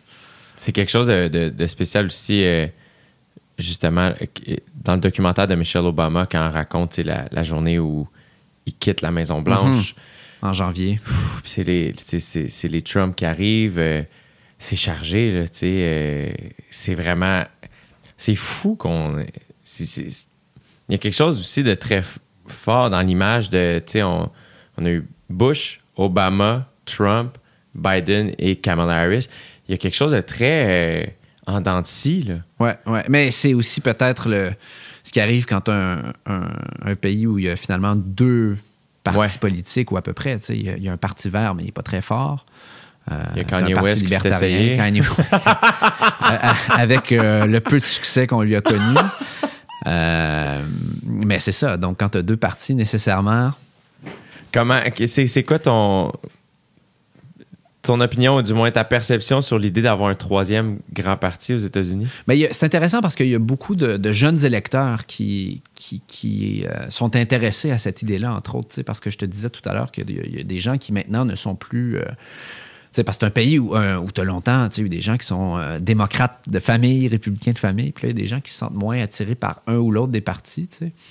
Euh, et, et c'est, c'est- c'est des idées qui circulent. Après, c'est très compliqué parce que c'est deux machines énormes, les démocrates Ouais. et les républicains. Mais euh, c'est presque comme si tu avais plusieurs partis parce que les démocrates, c'est pas un seul mouvement. Joe Biden, qui finalement gouverne peut-être un peu plus à gauche que ce- ce à quoi les gens seraient attendus, mais c'est un gars qui est assez associé au centre. Dans son parti, tu as Alexandria Ocasio-Cortez à New York, euh, qui est beaucoup plus progressiste. sais. Donc, tu as différentes mouvances chez les démocrates. Puis chez les républicains, tu as aussi les, ce qu'on disait être les républicains plus traditionnels à la Bush, euh, Liz Cheney, euh, sais, plus en faveur d'interventions étrangères, euh, petit gouvernement, etc. Puis tu as des gens comme Trump qui sont plus d'une certaine droite nationaliste, qui sont maintenant plus importants, plus influents au sein du parti. Mais tu sais, des fois, tu te demandes si, si ça devrait pas être deux partis, cette affaire-là. Puis même chose chez les démocrates. Mais ce sont des machines fortes. Mais ça fait en sorte que des fois, les gens ne se reconnaissent plus nécessairement au sein de leur parti, puis ça crée toutes sortes de, de- de dynamiques. Euh, après, qu'est-ce que ça ferait euh, avec le système électoral particulier qu'ils ont s'ils avaient deux partis? euh, difficile à dire? Ouais. Il y a quelque chose aussi dans. S'ils le- avaient plus que deux partis. Ouais. Le respect des traditions, euh, sais, qui n'est pas, qui est pas toujours une mauvaise affaire, tu sais, au contraire. tu sais, Il y a Mhm. quelque chose de bien de, hey, attends, il y a du monde qui sont penchés là-dessus, mais après ça, il faut revoir, mais qui, euh, tu sais, sur, sur quoi repose le pays, puis les Mhm. idées, tu sais, puis ensuite de ça, ben, c'est vraiment, euh, je trouve ça bien, bien, bien fascinant. Ton, comment, euh, il y a quelque chose, j'ai j'ai eu la chance de rencontrer Isabelle Hudon la semaine dernière. Ah oui, OK. Euh, L'ancienne euh, Ambassadrice. ambassadrice qui vient juste de, de- de- de terminer son, son poste. là, donc, quatre années à, en- à Paris, entre, en France, un peu partout euh, en Europe, comme ambassadrice canadienne là-bas. Puis j'ai posé la question, comment, comment ça revenir au Canada, représenter le Canada à l'extérieur. Bon, tu, tu- représentais le Canada d'une certaine manière, tu sais, à, à- à l'extérieur. Évidemment, en plus, ben, au quotidien, tu penses à tes auditeurs, Ouais. auditrices. Donc, tu penses au Québec, au Canada. Euh, ensuite de ça, ben, tu es quand même déraciné de chez toi pour aller ailleurs, revenir chez toi maintenant. Tu repars bientôt, Ouais. on, on y arrivera, mais ton rapport à euh, ta nation, à toi, c'est quoi? Ben, euh, moi, je, je continue de suivre beaucoup l'actualité. Tu sais, De par mon travail, puis ma- par mes intérêts, je continue de suivre beaucoup l'actualité euh, au Québec, au Canada. Euh, puis ça, c'est important parce que tu es au courant des enjeux, de ce qui se passe. Euh, J'avais beaucoup d'amis canadiens à Washington aussi. Fait que ça, c'était intéressant. On se retrouve comme ça en- entre expatriés. Mais c'est important aussi, comme tu disais, d'être déraciné parce que ça te donne vraiment une perception différente des États-Unis que si tu vas un week-end à New York ou tu vas passer une semaine en Floride. Euh, là, tu as, une vision plus globale. Euh, certains enjeux, tu les vis au quotidien. Tu vois ce que c'est de vivre aux États-Unis, d'être confronté aux inégalités américaines desquelles on parlait tantôt. Mm-hmm. Euh, ça, c'est intéressant. Puis ça, être basé quelque part, ça te permet de, de, vivre ça, puis ça donne un autre regard sur tes reportages. Mais je pense effectivement que c'est important de garder le lien pour être conscient de ce qui intéresse tes auditeurs. Parce que si tu ne fais que suivre ce qui se passe aux États-Unis, comme si tu étais un Américain, euh, ben là, tu peux, dans tes reportages, dans tes analyses, tomber dans du détail qui n'est pas nécessairement intéressant pour les gens qui vivent ici. Donc, il faut toujours garder à l'esprit que les, gens qui nous écoutent, ben, il y en a, par exemple, qui sont vraiment des mordus de politique américaine, puis il faut penser à ces gens-là aussi. Euh, mais il y a des gens aussi qui suivent ça de manière assez générale, qui veulent comprendre ce qui se passe, mais qui veulent pas nécessairement être embarqués dans des détails, de menus détails de la politique américaine. Euh, donc, je pense que garder le lien avec le Canada te permet d'aussi garder cette perspective-là. C'est-à-dire, oui, être en immersion, mais aussi comprendre à qui tu parles. Mhm. Euh, parce que sinon, tu perds les gens. Euh, mais ça s'applique pas seulement à, quelqu'un qui est basé à l'étranger. J'ai travaillé quelques années à Ottawa, à la colline parlementaire. C'est la même chose. Si tu es trop dans la bulle d'Ottawa, puis que tu suis là, euh, virgule par virgule les, textes de projet de loi, puis que tu es, là-dessus, ben, tu peux perdre des gens aussi. Il faut garder à l'esprit que les gens qui suivent ça sont, oui, intéressés, euh, mais peut-être pas par tous les détails. C'est important que nous, on les comprenne, les détails. Il faut qu'on comprenne tout ce qui se fait, parce que c'est notre travail, mais il faut rendre le tout digeste aux gens pour qu'ils puissent suivre, pour pas qu'ils décrochent. Parce que si les gens décrochent, ça sert à quoi d'essayer de communiquer quelque chose? Puis c'est la même chose dans, ton métier, puis dans, la plupart des métiers en communication, en fait. Est-ce que ça t'a. J'imagine que ça t'a rendu un citoyen euh, peut-être plus au courant et donc un citoyen peut-être plus. Est-ce que tu remarques l'importance du citoyen, la, le, je veux dire la puissance du citoyen dans, tout ce processus-là politique? Euh, ben, c'est clair. C'est clair que le citoyen a un rôle important. Euh, bon, ne serait-ce que par le vote, là, on s'entend, c'est assez. Euh, euh, mais oui, en parlant aux gens, entre autres aux États-Unis, puis aux gens qui s'impliquent, etc., tu réalises que oui, les gens, des fois, peuvent faire bouger les choses d'une manière ou d'une autre. puis on l'a constaté avec cette dernière élection-là. Il y a un nombre record, j'y reviens, de gens qui sont allés voter. J'étais entre autres allé faire un reportage là-dessus au Texas où plusieurs jours avant l'élection, ils avaient déjà dépassé le nombre de votes de l'élection précédente. Alors tu te dis, waouh, les gens sont motivés, tu sais, puis ça a un impact. Ça a un impact non seulement dans ce cas-là sur les États-Unis, mais sur l'ensemble du monde. Tu sais, le fait que ce soit Biden aujourd'hui à la Maison-Blanche et pas Trump, ça a un impact sur ce qui se passe à peu près partout sur la planète, tu sais, au niveau des relations internationales, du commerce, etc. Euh, donc oui, le citoyen a un pouvoir qui est énorme euh, quand il quand il, quand il l'utilise comme, comme, comme les citoyens l'ont fait aux États-Unis pour la dernière élection. Tu, sais. tu parlais du Texas. Euh, moi, mettons, c'est un, un, État que je connais pas. Mm-hmm. Euh, et donc, j'avais une espèce d'idée préconçue euh, envers cet État-là. Puis là, à un moment donné, j'ai appris que, ah, quoi, Beyoncé vient de, de là. là, finalement, il y a, il y, a plusieurs humoristes qui ont bougé vers là, de LA à Austin. c'est ça. Euh, Austin, euh, c'est intéressant quand tu découvres cette ville-là, parce qu'évidemment, tu as, le cliché du Texas, là, mais c'est un État qui est ultra varié, euh, qui, a une, connu de gros, qui continue de connaître de gros changements de population, une communauté hispanique qui est croissante. Et oui, tu sais, tu as, donc des, coins qui sont très conservateurs, là, ce qu'on associe évidemment au Texas. Euh, mais tu as aussi des villes qui sont ultra progressistes. Et Austin, c'est c'en est l'exemple parfait. Euh, Austin, c'est une ville qui est, vraiment intéressante sur toutes sortes de points de vue, très jeune, très dynamique. Euh, puis tu constates ça dans d'autres villes au Texas aussi. Mais ça, c'est intéressant parce que c'est un peu propre à tous les États-Unis. C'est ça. puis on revient aux idées préconçues. Il ne faut pas avoir d'idées préconçues. peu importe l'État où C'est sûr qu'il y a des États qui sont beaucoup plus conservateurs que d'autres, des États qui sont beaucoup plus libéraux que d'autres. Mais des fois, ça change de région en région. Tu, sais, tu vas avoir des coins euh, au sud de la 15 ici, euh, dans l'État de New York, là, qui vont être beaucoup plus conservateurs que certains coins dans l'État dans, dans, du Texas. Euh, ouais. Tu sais, on penserait pas ça. Et on penserait pas nécessairement ça. Tu dis New York, c'est libéral. Oui, la ville l'est. Ouais. Mais il y a des coins qui sont très ruraux et très conservateurs. Donc, c'est intéressant de se promener puis de constater ça. Puis là, tu constates que, ah, euh, tu sais, j'étais en Oklahoma, je m'attendais que ce soit un État très conservateur, mais finalement, la ville où je suis, euh, ah, euh, c'est assez, assez, assez libéral.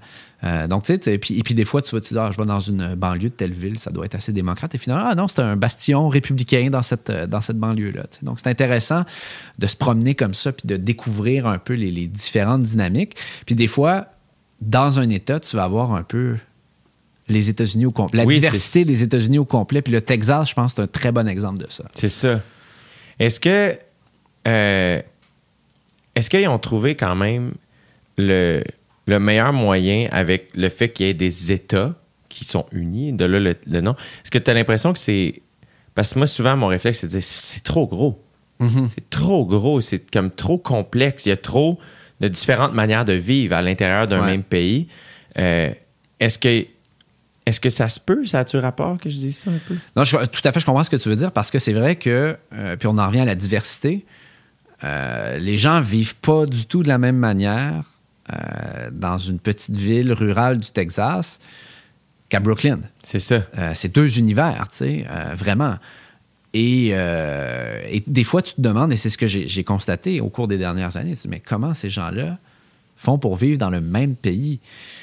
Et évidemment, ben, on constate dans la division qu'on voit au niveau politique que on- les partis défendent euh, des projets de loi différents, des initiatives politiques différentes, mais des fois, tu te demandes s'ils défendent pas aussi des modes de vie qui sont différents, des visions de, de, de, de- de manière de vivre, de culture qui sont pas les mêmes.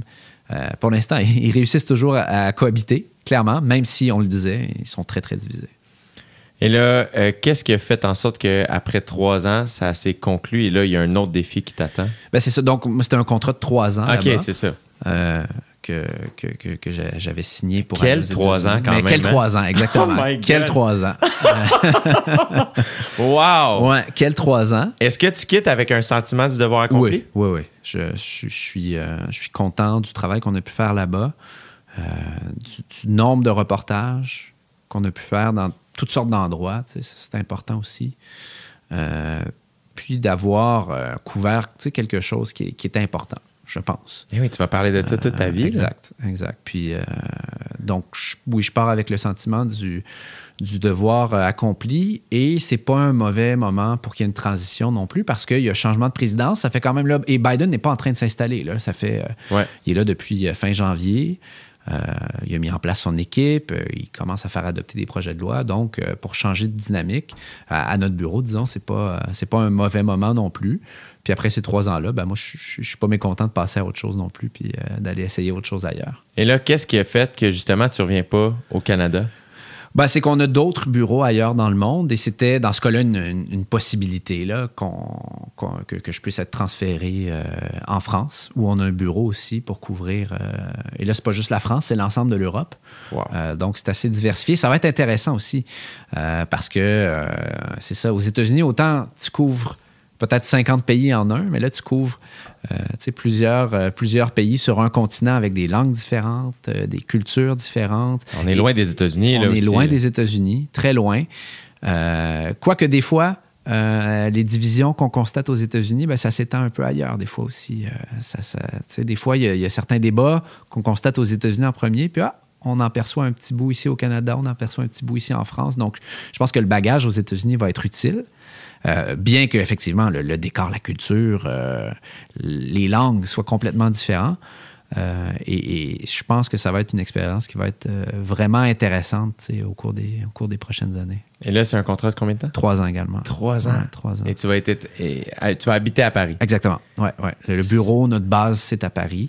Puis euh, à travers ça, on se promène un peu partout en Europe. C'est. c'est vraiment. Je trouve ça vraiment excitant comme style de vie. Tu Trouves-tu? Tu sais, des fois, on va avoir une idée du journaliste qui est assez. Ah, ben, c'est assez sérieux. Puis c'est justement des gens. La rigueur journalistique, la neutralité. euh, mais c'est un style de vie qui est intense, qui est, tu sais, euh, tu vas avoir habité, trop- tu sais, tu t'es promené à, à Ottawa, ou à- ou trois ans à Washington, là tu t'en vas habiter à Paris. Euh, Il y a quelque chose là-dedans de très, très nomade. Oui, oui, tout à fait. Puis avant ça, moi, j'étais en Alberta pendant euh, quatre ans aussi. Ça fait, en fait, ça fait euh, plus de dix ans, je pense, là, cette année que j'ai pas habité au Québec. Wow! donc, bouge beaucoup. Euh, puis, tu sais, c'est sûr que ça vient avec des, des- des défis. La famille est plus loin, les amis sont plus loin, euh, mais c'est tellement intéressant. C'est tellement intéressant de, de pouvoir vivre au quotidien une culture qui est différente. C'est tellement enrichissant aussi. Oui. Euh, de par ce que tu apprends par le travail, mais des rencontres que tu fais sur le plan personnel aussi. Euh, et tu sais, je voyage beaucoup euh, avec euh, le travail, mais, ma conjointe et moi, on voyage aussi beaucoup euh, de manière personnelle. Fait qu'on en a vu des endroits aux États-Unis où on ne serait pas nécessairement allé si on n'avait pas, tu sais, si on n'avait pas été établi là, si on n'avait pas été résident des États-Unis. Ouais. Euh, je m'attends à ce que ce soit un peu la même chose en France. Puis ça, c'est, ça t'enrichit sur le plan personnel, mais même ce que tu vois sur le plan personnel, ça t'enrichit sur le plan professionnel. Des fois, genre, on se promenait en vacances. Ah, maudite bonne idée de reportage, ça. Euh, tu sais, je garde ça en tête. Puis t'a- t'apprends aussi. Euh, donc, euh, tu sais, ça, ce sont des avantages que tu as en étant basé quelque part. C'est heureux que ta conjointe puisse te suivre. Oui, oui, tout à fait, tout à fait. Puis ça, implique beaucoup de, de sacrifices pour les conjoints, euh, de, de- de- de quitter, de se promener comme ça. Euh, puis ça, je suis vraiment, euh, je suis vraiment choyé qu'elle ait accepté de le faire, franchement. Ouais. Est-ce que quand tu. Parce que là, tu quittes dans quelques jours pour Paris. Ouais. Est-ce que tu as comme. Sans dire un but, mais une espèce de. Y a-tu quelque chose que tu vas chercher? Est-ce que tu te lances-tu un espèce de défi, une mission, ou au contraire, c'est un grand saut dans le vide, faire je verrai rendu là? Pour l'instant, c'est un saut dans le vide. Je sais qu'il y a quelques événements d'actualité auxquels on va, euh, on va s'attarder parce que ça s'en vient. Il y a une élection en Allemagne, la première depuis le. Ça va être la première sans Angela Merkel, donc super important pour l'Allemagne. Euh, les élections présidentielles en France, c'est au printemps prochain. Euh, OK, fait que t'arrives dans un- Ça va bouger aussi. Là. Wow! Euh, donc, tu sais, il y a certains gros événements, mais pour le reste, euh, tu sais, euh, je me laisse un peu porter par le, par le moment. Pour l'instant, c'est sûr que là, je, je vais, je vais, je vais m'y mettre dans les prochaines semaines, là, euh, dans la recherche de sujets et tout. Là. Euh, Puis il faut dire que j'étais en vacances ces dernières semaines, là, mais euh, Je pense que c'était mérité. ça fait du bien en tout cas. Mais euh, ça va être, euh, tu sais, ça va être euh, fascinant. Puis on manque pas de sujets, on manque pas de diversité. Toutes sortes de sujets liés au climat, entre autres. tu as vu les inondations qu'il y a eu en Allemagne, en Belgique ces derniers temps. Euh, la crise des migrants, euh, qui, est, qui- qui est très importante euh, en Europe. Euh, donc l'élection en France qui s'en vient, ça va être, euh, ça va être euh, occupé aussi. Euh, même si des fois, euh, l'intérêt du public est peut-être pas le même pour ce qui se passe en Europe par rapport aux, aux États-Unis, où c'était vraiment suivi presque comme un- une Ouais. émission de télé ces dernières années. Ouais. Alors là, le défi, c'est euh, d'attirer les gens vers ce qui se passe en Europe, parce que c'est important ce qui se passe là-bas. Tu sais, évidemment, le Québec euh, a énormément de liens avec la France. Ouais. Euh, mais c'est un partenaire économique qui est important aussi, l'Union européenne en général. Puis il y y a- il y a toutes sortes aussi d'initiatives, des fois, dans certaines villes, que ce soit sur le plan de l'aménagement, etc., qui peuvent donner des idées ici. Ça, c'est intéressant aussi. C'est un type de reportage qui est intéressant d'aller voir ce qui se fait ailleurs. Euh, En termes d'urbanisme? par exemple, Ouais. euh, par exemple, tu sais, euh, les, les- les villes qui réaménagent les rues, etc. Tu sais, Il y a des trucs qui se font en Europe des fois, Ouais. qui inspirent des débats ici. Comment ça marche là-bas? Est-ce que ça a marché? Est-ce que ça n'a pas marché? Ça, c'est le genre de reportage aussi qui est très pratique, mais super intéressant à faire et qui a des, des, des- des- impacts ici sur le débat public au Canada. Ça, ça, je trouve ça intéressant aussi. Mais oui. Quelque chose aussi dans l'histoire de, de- de ce continent-là qui est. Ah ben oui, Tu sais, qui est. qui- c'est énorme. C'est énorme. Tu, tu le vois juste quand tu te Tu le vois en marchant dans les rues. C'est ça. Exact. C'est ça, tu sais, c'est. euh, Est-ce que tu appréhendes certains trucs? Y a-tu des trucs que tu fais, ah, ça, ça va peut-être être un défi? Tu sais, des fois, les mentalités. euh, euh, Euh, écoute, euh, pas énormément d'après. Ben, c'est sûr que le, le défi par rapport aux États-Unis, c'est la diversité. Tu sais, aux États-Unis, tu es dans le même pays tout le temps. Aussi diversifié ce soit, c'est le même système politique, c'est la même langue. Euh, tu as moins ces barrières-là. Là, évidemment, tu as la barrière de la langue selon le pays dans lequel tu vas. Euh, les systèmes politiques sont différents. Tu sais, euh, tu Eh oui. pas un chancelier de la même manière en Allemagne que tu élis un premier ministre au Royaume-Uni. Euh, donc, c'est d'apprendre aussi un peu la, mé- la mécanique de l'Union européenne. C'est pas simple non plus. comment, Euh, comment tu te prépares? Tu t'as-tu. La lecture, C'est ça. euh, lecture, reportage. Euh, je, je m'attends à avoir certaines conversations aussi ces prochaines semaines. Je vais lancer des perches à, à des, des gens qui connaissent bien ça pour être sûr de bien comprendre. Ce que j'avais fait avant d'aller aux, aux États-Unis d'ailleurs aussi, là, tu avoir une bonne conversation avec quelqu'un qui connaît bien ça. C'est des journalistes, des enseignants? Des... ben, J'avais contacté des enseignants pour les États-Unis parce que tu sais, ça aide à avoir une. euh, Tu sais, quand tu, au moins quand tu connais la base, là, mettons, du système politique américain, ben là, c'est plus un obstacle après. Après, Ouais. tu peux, comme tu connais la base, tu peux aller voir ce qui se passe à la surface. Ouais, ouais, ouais. Ça aide beaucoup. Mais là, on parle quand même de beaucoup plus de pays. Oui, oui, ben là, évidemment, il va falloir en, choisir. Là. Ouais. Euh, et, et donc, ça, c'est peut-être l'appréhension, c'est tu sais, la, la- la- la diversité, mais qui est une beauté aussi. Ouais. Tu sais, Qui, est- qui est- qui est un avantage majeur de pouvoir euh, faire euh, quelques heures de train, quelques heures d'avion, euh, puis être dans un pays où on parle une langue où tu ne comprends absolument rien. Ouais. Tu sais, C'est quand même merveilleux. Est-ce qu'il y a des pays que, ou des, des villes que tu es comme, hey, ça, j'ai hâte d'aller là, que tu es très curieux? Euh, ouais, il y a toute, euh, toute la dynamique en Irlande en ce moment, avec l'Irlande du Nord, l'Irlande du Sud, le Brexit. Ça, ça m'intéresse beaucoup. J'ai hâte d'aller faire un tour là-bas. Euh, je je pense que se promener en France pour les élections présidentielles, ça va être euh, sais, Sortir de Paris puis aller à la rencontre des gens. Puis écoute, tout m'intéresse. Ouais. tout m'intéresse, vraiment. Et c'est regardé l'euro? Euh, Est-ce que tu as checké un peu le- le- ce qui s'est passé? Non, là? pas trop, malheureusement. J'ai pas trop regardé l'euro. J'ai juste regardé la finale. là, Ouais. quand même euh, quelque chose, là, mais ça. Moi, je. tu- Encore Que une les Britanniques n'ont pas apprécié. Mais Caroline, tu sais. Mais. c'est plate quand c'est chez vous en plus. hein. Ah, ça brise le cœur. Mais c'est quelle vie fascinante ça, Raphaël. C'est. euh, est-ce que tu.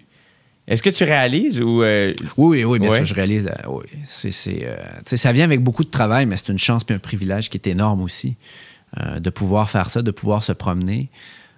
pour Radio-Canada aussi, a quelque chose de très. c'est l'institution, Ouais, quand même, là, ouais, en plus. tout à fait. Puis, puis c'est un, on, on, a, on a des bureaux à l'étranger, on a une présence à l'étranger, ce qui n'est pas malheureusement le cas de tous les médias. Donc, c'est, c'est bien que j'ai pu me promener dans, dans les, les bureaux qu'on a, qu'on a toujours, là. Est-ce que. euh, évidemment, sans que ce soit euh, exact, mais est-ce que tu avais un petit plan ou finalement ta vie fait juste te surprendre? Euh, ben, j'avais toujours été intéressé par le journalisme à l'étranger. parce que Je suis quelqu'un qui aime beaucoup voyager. euh, puis je l'ai fait beaucoup, beaucoup, beaucoup. Là. Euh, mais est-ce que je savais qu'à ce moment-là, il y aurait une occasion pour aller aux États-Unis? Pas nécessairement. Euh, et là, tu l'apprends. tu sais, quand il y a un, poste qui s'est ouvert au bureau de Washington, moi j'étais à Ottawa, tu sais, j'avais pas couvert d'élection fédérale, et donc je n'ai pas couvert d'élection fédérale. Mais ça, ça s'est présenté et tu sais pas quand sera la prochaine fois qu'une occasion comme celle-là va se présenter. Alors, euh, j'ai pris la chance, puis ça a visiblement fonctionné, puis je suis très content de ça. Mais c'est difficile de prévoir parce que tu sais jamais quand les occasions vont se présenter. Il n'y a, pas énormément de postes à l'étranger non plus.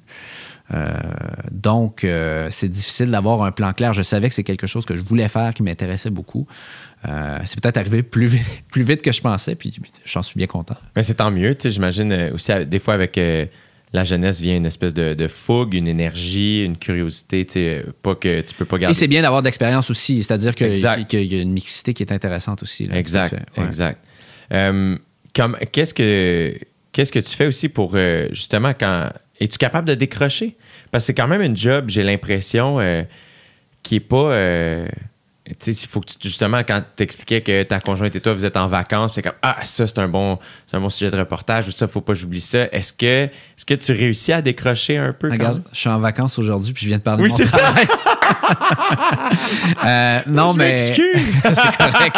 ça fait plaisir. Non, non, mais. euh, euh, franchement, je pense que là-dessus, je, je, je me suis amélioré. Là, euh, au début, là, je regardais tout le temps tout ce qui se passait. Tout, puis je suis encore. euh, parce que c'est plus qu'un qu'un travail, c'est une, une passion. Est-ce que est-ce que tu arrêtes de consommer de l'humour quand tu es en vacances? Pas nécessairement. Non, pas tant. Euh, mais tu le consommes pas de la même manière. Exact. Euh, puis tu produis pas, tu sais, t'es t'es pas en production. Donc, il y a une manière, je pense, de, de consommer de l'actualité, de constater des choses euh, qui te permet quand même d'être en vacances puis de pas avoir la, pression du travail. je pense que c'est comme ça pour, pour d'autres secteurs aussi. Mais comme c'est quelque chose que j'aime beaucoup, euh, puis tu sais, l'actualité, ça n'arrête jamais. ça, se produit tout le temps, même si des fois c'est plus tranquille euh, à certaines périodes, ben, tu, veux suivre, tu veux savoir ce qui se passe. Euh, mais il y a, moyen de, de, le faire sans trop s'user à la tâche. Qu'est-ce que. Est-ce que de par la vie que tu mènes, les voyages, est-ce que ça, c'est quelque chose que tu encourages à faire aller à la rencontre de l'autre? J'imagine que. Je Ah ben que oui, c'est sûr. j'ai l'impression que les gens qui ont beaucoup voyagé, euh, que j'ai eu la chance de rencontrer, avec qui j'ai eu la chance de parler, euh, je trouve que ça finit par se sentir dans euh, leur manière d'aborder la vie. J'ai un ami qui est Jasmin Lavoie, que tu connais peut-être, qui est au Yémen en ce moment, Ouais. euh, avec euh, Médecins sans frontières, qui est journaliste international aussi. Entre autres, j'en ai rencontré quelques-uns grâce au podcast. Euh, et aussi des personnes qui ont juste voyagé. Euh, et je sens une grande, une grande humanité, je trouve, qui, qui, qui ressort de ces êtres humains-là. Est-ce que tu ressens ça? Est-ce que c'est quelque chose que tu encourages les gens à faire de hey, ouvrir? J'ai l'impression que l'humain est au cœur de ta job, même si des fois on va voir ça comme hey, c'est des nouvelles, puis c'est des fois ça peut être euh, rough ou whatever. Ouais. C'est comme Mais c'est l'histoire de gens ça. que tu rencontres. c'est ça. Puis ça, tu peux le vivre à travers le journalisme, mais tu peux le vivre en voyageant. Puis des fois, en voyageant, tu n'as pas le choix d'aller à la rencontre des gens parce que tu parles pas la langue, parce que tu es perdu quelque part, euh, parce que tu as juste envie de partager un verre avec quelqu'un aussi, puis d'en apprendre plus sur sa culture. Euh, ça, c'est- super, parce que tu en gardes des souvenirs après toute ta vie. Puis effectivement, l'humain est au cœur du travail qu'on fait, c'est sûr, euh, parce qu'on raconte l'histoire de gens qui sont touchés par un phénomène ou qui contribuent à un phénomène. Puis si tu n'as pas ces voix-là, si tu parles pas à ces gens-là, euh, ben de un, c'est plus difficile de comprendre ce qui se passe. Mais de deux aussi, les gens qui vont lire ton article ou écouter ton reportage ben, vont se sentir moins interpellés. Si je te raconte la réalité de quelqu'un qui est touché par un phénomène dans un autre pays, mais que tu l'entends ou tu le vois, puis tu vois comment il vit, ben là, ça, ça- ça- il- j'ai certains points communs avec ce gars-là, tu sais, euh, ou avec cette fille-là. Euh, OK, je comprends un peu plus ce qu'il vit, tu sais. Mais sans cette présence humaine-là, ben, ça devient euh, des chiffres, des statistiques, et puis c'est plus difficile à raconter puis à faire comprendre, je pense. Mhm. Est-ce que tu as, est-ce que as des, des, des- personnes qui t'inspirent beaucoup, qui t'ont inspiré dans le passé, que tu es comme, ah, tu sais, euh, je. Dans ton travail, tu sais, moi souvent dans le milieu culturel ou artistique, des fois c'est plus évident, mais dans le milieu journalistique, je suis persuadé que Ben, en- en- franchement, en, écoutant euh, ce qui se fait, tu sais, euh, il y a une émission à la radio le dimanche qui s'appelle Des hôtels le dimanche. Et là, tu as du long reportage. Puis ce que font les journalistes de cette émission-là, moi, je- j'écoute beaucoup, je m'en inspire beaucoup. C'est du long reportage des fois, tu sais, 10, 12, 15 minutes sur le terrain avec les gens. tu as certains de ces journalistes-là qui sont là depuis très longtemps, qui ont beaucoup d'expérience. Puis ça, c'est le fun, sais, d'écouter. euh, puis toujours se tenir au courant. Euh, moi, j'ai la chance justement à Radio-Canada d'avoir beaucoup, beaucoup de collègues qui ont énormément d'expérience Ouais. pouvoir regarder ce qu'ils font. Puis c'est le fun de regarder ce qui se fait ailleurs aussi. Tu sais, quand j'étais à Washington, on a créé un, un balado avec euh, des journalistes des autres radios francophones publiques. Qu'il y avait euh, les Suisses, les Belges, euh, RFI, puis France Info et moi. Donc, on a mis en commun pendant toute la campagne présidentielle ce qu'on constatait sur le terrain, des bouts de reportage, des anecdotes, tout ça, puis de voir comment eux travaillent aussi. Parce qu'ils n'ont pas la même méthode de travail des fois que nous, ben ça donne des idées. Des Wow. fois, je suis parti en reportage avec eux, je les regardais aller, c'était intéressant aussi. comment s'appelait le balado? Washington DC, euh, Donc, euh, ça a été un, ça, c'était un super projet qu'on a parti de la base ensemble, puis qui a vraiment, franchement, bien marché. Euh, C'est donc c'était- cool. C'était, très chouette comme projet. Ouais. Et est-ce que tu as un petit plan pour l'avenir? Est-ce que tu es comme, ah. Ou, euh, Pour l'instant, là, écoute, c'est le contrat à Paris. je, je- je vais commencer, je vais commencer par ça, c'est déjà assez bien. puis on verra ensuite, là, mais franchement, je suis très, très motivé par, euh, par ce qui m'attend là-bas. là. J'ai euh, vraiment aucun conseil à te donner. Mais si tu as besoin de billets pour des spectacles d'humour en France, c'est Ben, la seule chose que je peux t'aider. c'est la, la- la seule affaire que je peux. Ben, je vais t'écrire, certainement. J'ai quelques amis et collègues là-bas qui sont vraiment exceptionnels. Puis, euh, fait que si jamais ça t'adonne, gêne-toi pas. Ah ben, avec grand plaisir. Merci beaucoup. Merci vraiment de ta générosité, Raphaël. Ça a été un plaisir Ben, de. Merci de l'invitation, c'est super. Euh, Écoute, on s'était pas vu, je t'avais pas vu depuis le conseil étudiant à l'école secondaire. Oui, c'est ça. Hein? oh my God, ça fait longtemps. Ouais. Mais euh, je te- je te- je te suis quand même depuis, euh, depuis que tu pratiques ton métier de loin. euh, Puis je suis vraiment heureux de t'avoir euh, re-rencontré aujourd'hui. Ah oui, c'est fun, c'est super. Merci Vraiment. Bravo. Euh, longue vie à toi. Puis euh, sois un peu prudent, mais continue à, à faire ce que tu fais. C'est vraiment, euh, je trouve ça bien inspirant puis très, très, très fascinant. Bravo. Ben, merci de l'invitation, puis euh, merci d'inviter aussi euh, toutes sortes de gens au profil diversifié euh, à ton balado. C'est le fun, l'offre que, que ça propose aux auditeurs. C'est très apprécié. Salut. Salut.